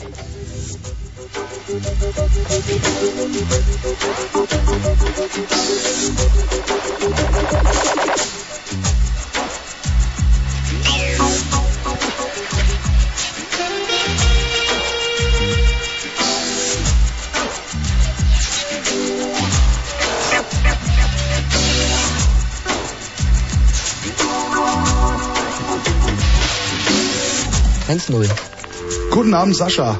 Ja, hallo Holger. Ähm, ja, folgendes. Ihr hattet gerade ein Programm vorgestellt. Ich glaube, war das. Ähm, ja, ich arbeite eigentlich selber, ähm, mache selber Bildbearbeitung, beziehungsweise ich mache Pixelgrafik. Sowas gibt es noch. Aber ich mache das, und das ist jetzt die Frage, wie vergleichbar oder mit welchem Programm ist das vergleichbar? Ihr habt Photoshop genannt. Ähm, ich würde jetzt mal sagen, vielleicht kennt ihr es noch, ist es auch vergleichbar mit Deep Paint. Ja, durchaus. Also, Also genauso gut. Ich meine jetzt nicht das alte Deep Paint, sondern ich meine jetzt wirklich die letzte Version, weil ich arbeite immer noch mit einem Amiga im Bildbearbeitungsprogramm, weil ich sage, ich habe nichts Vergleichbares auf dem PC gefunden. Also die aktuelle Version kenne ich jetzt nicht irgendwie. Nee, Also, weil, ähm, also es ist so, ähm, ich meine, Du kannst halt bei T-Paint immer jeden Brush als Anim- Animation nehmen und, und mit allen Tools damit zeichnen. Nee, das, das ist irgendwie... das, das zum Beispiel, GIMP hat für die ganzen Zeichenwerkzeuge auch animierte Brushes, das geht. Aber Mhm, also die, ich meine, die, die neuen Brushes, die wir drin haben, sind, glaube ich, ziemlich genau das, was du in Deep-Paint hast. Was in Deep-Paint schon sehr früh drin war, dass du einen Stift hast, der eben nicht immer dieser eine Strich ist, sondern während du ihn bewegst oder je nachdem auch wie du ihn bewegst, macht er andere Muster oder verändert sich in der Größe und der Farbe. Mhm, Aber ihr könnt, könnt ihr auch zum Beispiel auch eine Brush meinetwegen, das ist ja bei Deep Paint möglich in der letzten Version. Es ist mittlerweile auch möglich, eine Kamerafahrt zu machen. Das heißt, du nimmst einen Brush und also du nimmst das Bild und du kannst das Bild eben vor und zurück scrollen oder seitwärts scrollen oder nach oben oder unten scrollen. Wie das das sind zum Beispiel so die, die Eigenschaften, die ich eben am Deep Paint wahnsinnig schätze. Oder du kannst eben Brush eben einfach auch so, ähm, ja, kippen. Wenn du sagst, okay, ich will den jetzt räumlich haben.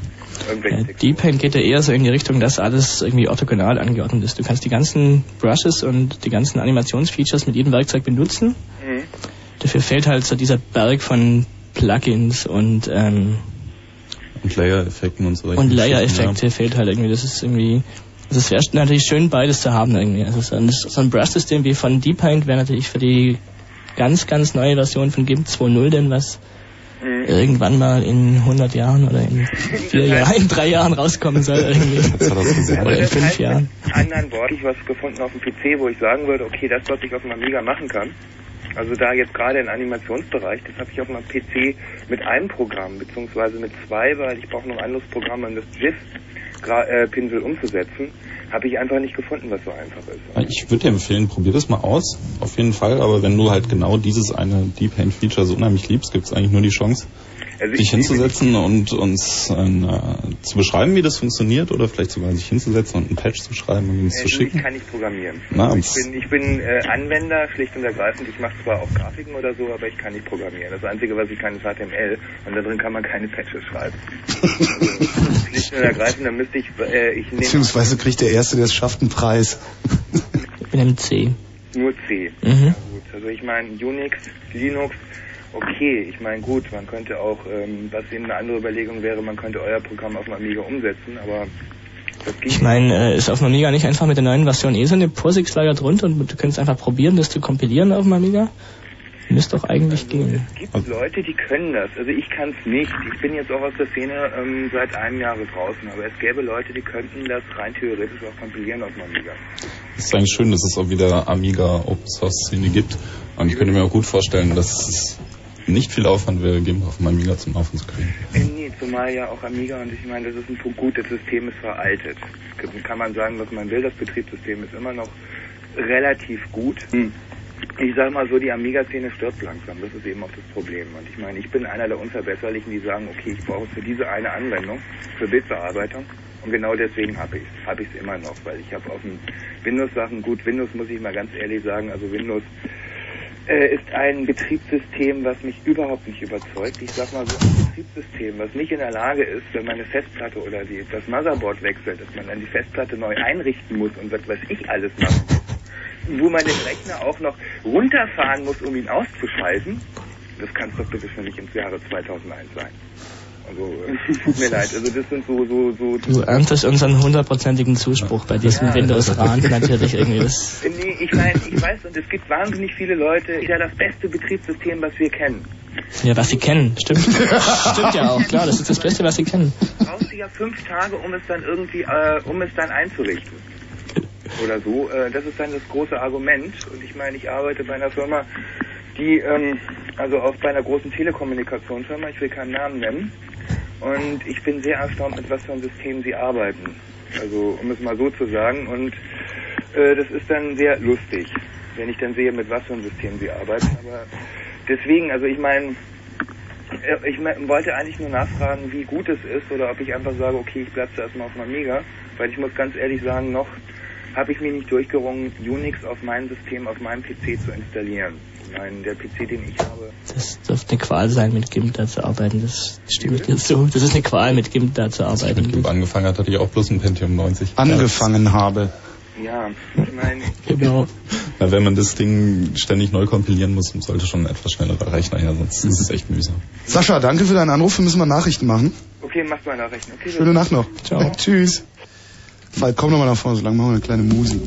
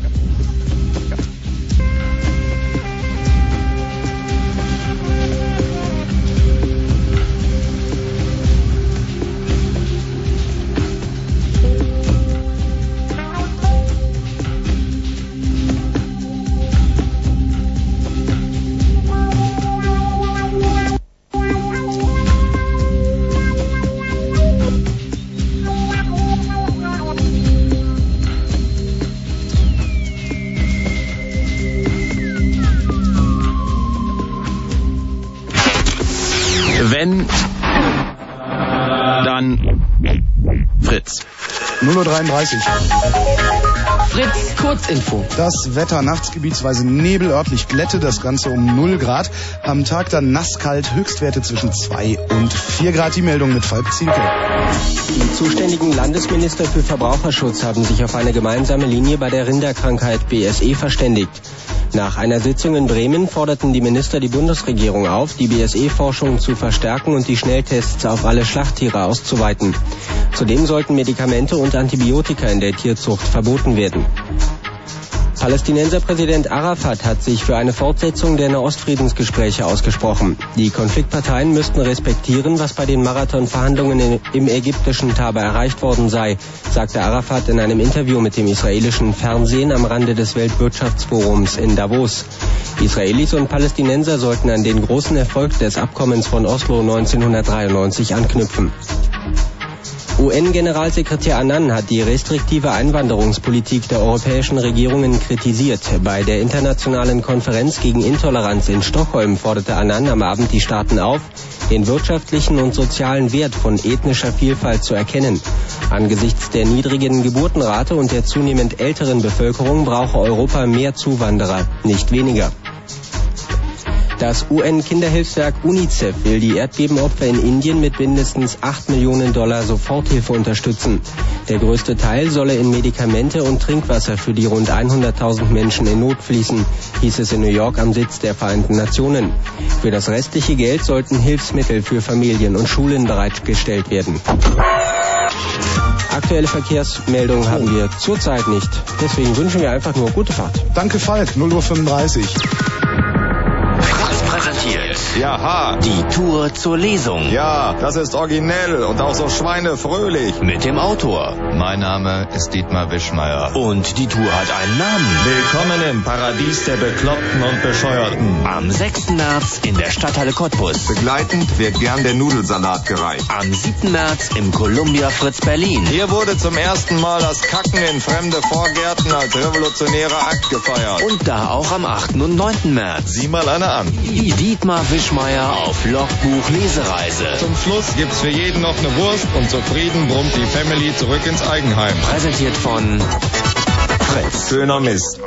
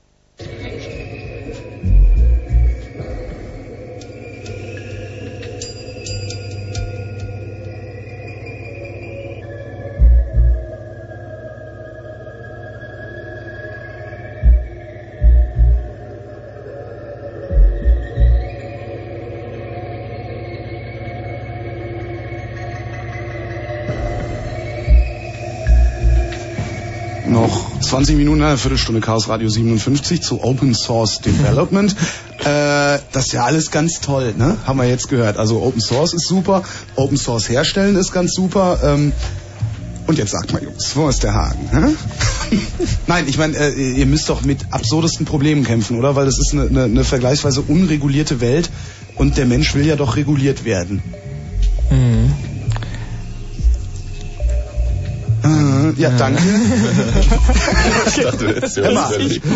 Ich habe gedacht, du willst losreden. Ja, ist klar. Also soll ich, soll ich nochmal meine schlaue Frage stellen? Ich hab Schluck an der Mate. Echt furchtbar. Nein, was, was, was, mit was für Problemen kämpft man da so? Also, Das läuft halt einfach oft nicht. Und dann, du denkst halt, du hast es fertig. Wir haben irgendwie bestimmt ein Jahr lang gedacht, wir hätten es fertig. Und wir können jetzt langsam mal sagen, das ist jetzt stabil und damit könnt ihr arbeiten. Und dann ist das eine Problem, dass man sich nicht halten kann, weiter noch neue geile Features einzubauen, die man doch bestimmt mal eben an einem Nachmittag da reinhacken kann. Absolut sicher und so, kein Crash. Passiert bestimmt nichts Böses und nachher hängt man dann einen Monat lang dran und versucht Mhm. es dann doch noch irgendwie durchzuretten. wäre es manchmal sinnvoll oder, oder wäre es manchmal praktisch, sowas wie ein Druckmittel zu haben? So nach dem Motto, jetzt kommt mit dem Scheiß mal in die Gänge? Puh, ja, Druckmittel sind oft praktisch irgendwie, aber Das soll ja schon auch noch Spaß Das machen. soll ja auch mal Spaß machen. irgendwie. Also hier habe ich gerade gelesen, auf Tims Aufschrieb von gestern Abend steht ganz oben, eher, es gibt keine EDV-Abteilung.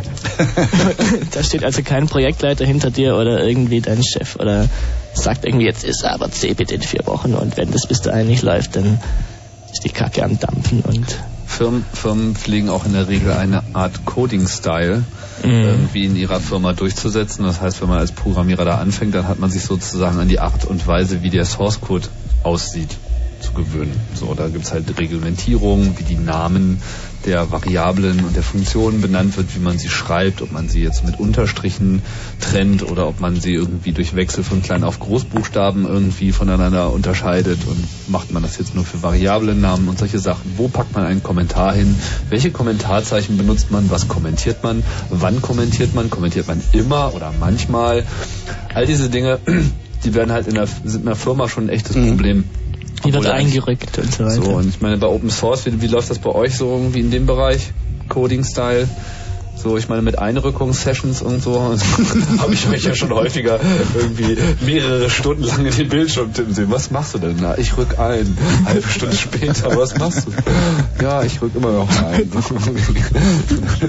Naja, das ist halt auch so ein Problem. Der Source Code ist halt in fünf Jahren gewachsen und von verschiedenen Leuten geschrieben worden, die sich teilweise an überhaupt nichts gehalten haben, haben halt das programmiert, was sie, wie sie wollten, wie sie es halt so schön fanden und da gibt's halt doch verschiedene Meinungen wie drüber, wie viele Spaces man irgendwelche Schleifen einzurücken hat, wo da die öffnende Klammer hinkommt und so weiter.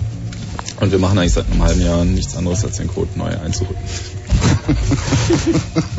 Und dabei irgendwie die eine oder andere ne? sonstige Ekligkeit zu entfernen halt. Was? Die eine oder andere sonstige Ekligkeit, die einem über den Weg kommt, wird halt gleich mit entfernt auf dem Ekligkeit, die einem über den Weg kommt. Ich programmiere ja nicht, also ich kann mir überhaupt nicht vorstellen, was an, was an sowas eklig sein könnte. Ja, zum Beispiel gerade heute irgendwie, ich, ich habe gedacht, mich trifft das Schlag. Ich habe tatsächlich nicht, das ist ein, das muss man sich vorstellen, das GIMP-Hauptverzeichnis sind 600 Dateien. Ja. Und es gibt halt irgendwie in dem ganzen Raum von Funktionen und Variablen gibt es halt globale Variablen, die jeder kennt. Und da gab es doch tatsächlich eine globale Variable, die hieß timp-buff. Nein. Eine globale Variable. Und ich habe gedacht, mich trifft das Schlag. Das ist vollkommen unverständlicher Müll einfach. Warum? Also wie hätte- obwohl wie- wie dieser würde Name so denn besser heißen? unaussprechlich ist, obwohl dieser Name so unaussprechlich ist, ist es halt ein, Data ein Datentyp, den wir in GIMP dauernd brauchen, sprich diese Variable wird überall verwendet und zwar immer als lokale Variable. Mhm. Und kein Mensch hat mir gewusst, dass irgendwo in einem Header-File für alle Files sichtbar eine globale Variable steht, die auch so heißt. Der Code war völlig unleserlich und es war unmöglich, das noch zu begreifen. Es ist Ach so, äh, vor vier Jahren mal passiert. Das ist einer extern deklariert und das liegt jetzt da rum und gilt in allen Funktionen. Du sagst irgendwann A ist 5 irgendwie und das gilt überall. In allen Funktionen ist A5. Und was ist Timp Buff? Na, das steht für Temporary Buffer, sozusagen. Ach so. Ein, ein kleiner Speicherbereich, in dem man vorübergehend Daten speichert. Wenn man das jetzt in einer lokalen äh, Funktion tut, also eine kleine Routine, die häufig aufgerufen wird, so, dann ist das irgendwie so recht kein Problem. Aber wenn jetzt mehrere Funktionen global sich diese eine Variable, diesen einen temporären Buffer Mhm. teilen, dann ist etwas unklar, äh, zu welchem Zeitpunkt eigentlich dieser Wert was bedeutet und wer ihn gerade Jetzt benutzt. habe ich jetzt habe ich es verstanden. Das ist so ähnlich wie bei Windows mit den DLLs. Das ist eine. ja, hat auch damit zu tun. Aber das ist das, was man auf jeden Fall eine Ekligkeit nennen Ja, muss. das klingt ist auch eklig. sehr zurückhaltend Genau, das- formuliert. so das kam ist mehr jetzt als noch eine Ekligkeit. Aber Das wie, wieso, wieso habt ihr es, wann, wann habt ihr es gemerkt? Also es ist ja offensichtlich relativ lange unbemerkt geblieben. Das hat auch nichts geschadet irgendwie. Es ist einfach wi widerwärtig irgendwie. Sowas macht man nicht irgendwie. Das ist un unverständlich, unleserlich.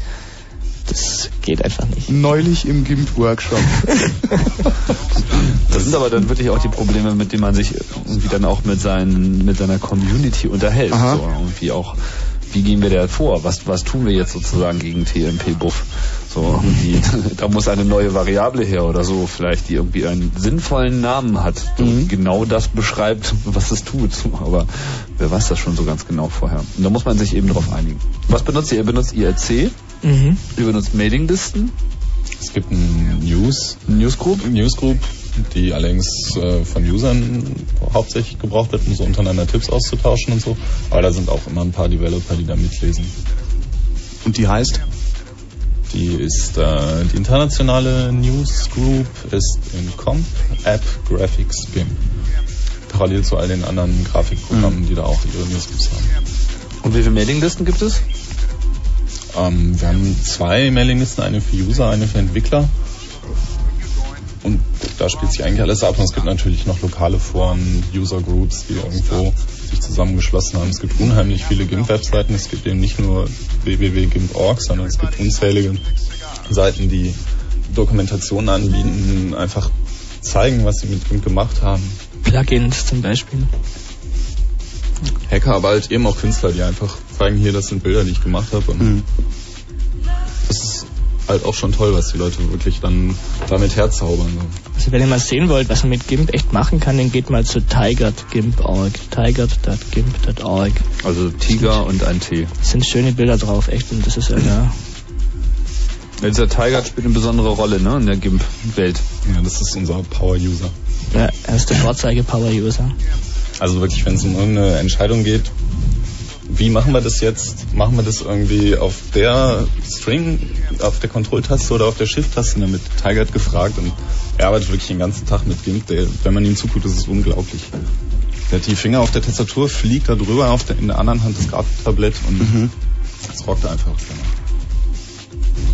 Not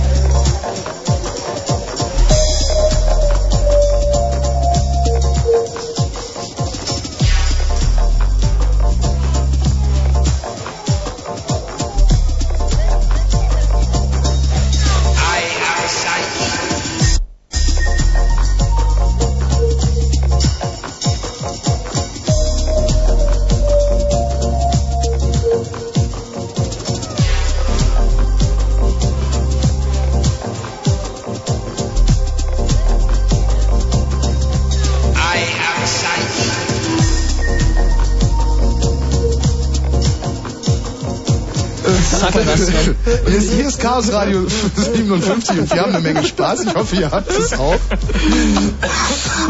ähm, also wir lachen gerade über was, das ist ein Künstler aus, aus, aus England, der heißt Ali G, also Ali G. Gebt einfach bei www.amazon.de, gibt es das auch als Import, Ali G ein und sucht danach und holt euch die DVD, es ist großartig. Maximum Respect. Maximum. Treaty on Maximum Respect. Ja. Increase Ja, the ja. peace. Increase the peace. Was machen wir eigentlich? Ja, ähm, wir, wir, reden, wir reden über Open Source Development. Wir reden über Open Source Development. Open Source Massive. Ich wäre einfach über Ali gegen zu reden. Die gibt Massive. Gibt Massive. Solche Sachen müssen einfach mal frei ins Netz mit ohne Copyright drauf. Einfach. Es gibt so Künstler, die sind einfach so gut, die darf man niemandem vorenthalten. Deine Festplatte ist gerade langsamer geworden. Also das ist echt phänomenal. Das ist eine Analogfestplatte, das ist was ganz Neues. Verblüffend, verblüffend, verblüffend. Das war's ja eigentlich fast schon. Haben wir noch irgendwas vergessen? Ja, natürlich, ich muss noch Oh. Hadjaha sagen hier. Was musst du noch Wir sagen? flüstern mir gerade im ERC Hadjaha. so, ich muss noch unbedingt Hadjaha erwähnen. Hadjaha.org. Also GIMP 1.2, die aktuelle Stable Release wird Hat auch ja mit J oder mit Y? H-A-D-J-A-H-A. Punkt. Alter Vater, also so quasi. Org. Hatschach. Ja, es ist irgendwie eine Da komische stecken doch die. Araber drin. Und was Hey, verbirgt sich hinter Josh, did you hear that just mentioned Hadjaha.org? Ja, es kommt keine ja, Antwort aus dem ja, IRC. ja, Das geht wieder ja, stundenlang, IRC bis dauert das immer ewig, IRC ne? zurückkommt. Sehr, sehr unschön. Wird schon kommen. Das war's, was du noch sagen wolltest? Ja, und, äh, also GIMP 1.2 ist the Hadjaha Release. Aha. Und? weißt du genau, was es ist irgendwie? Ich dachte, du wolltest das jetzt hier lang und breit im Radio auseinandernehmen. Nee, eigentlich erklären wir das nicht, oder? Nee, das ist irgendwie... Ihr werdet dahinter kommen. Genau. Also hadjah.org. Hadjaha.org. Hadjaha. Hadjaha. Hadjaha.org. Neitwertem oder so ähnlich. Was? Ja, ich, es ist... Na, Das ist alles ganz mysteriös. es ist alles ganz mysteriös. Das ist auch wichtig, dass das alles ganz mysteriös ist. Aha. Weil das Also, eigentliche Geheimnis hinter Open Source haben wir halt natürlich nicht verraten. Es gibt da halt noch, Natürlich. es gibt da halt noch sowas ganz Besonderes. In diesem Sinne,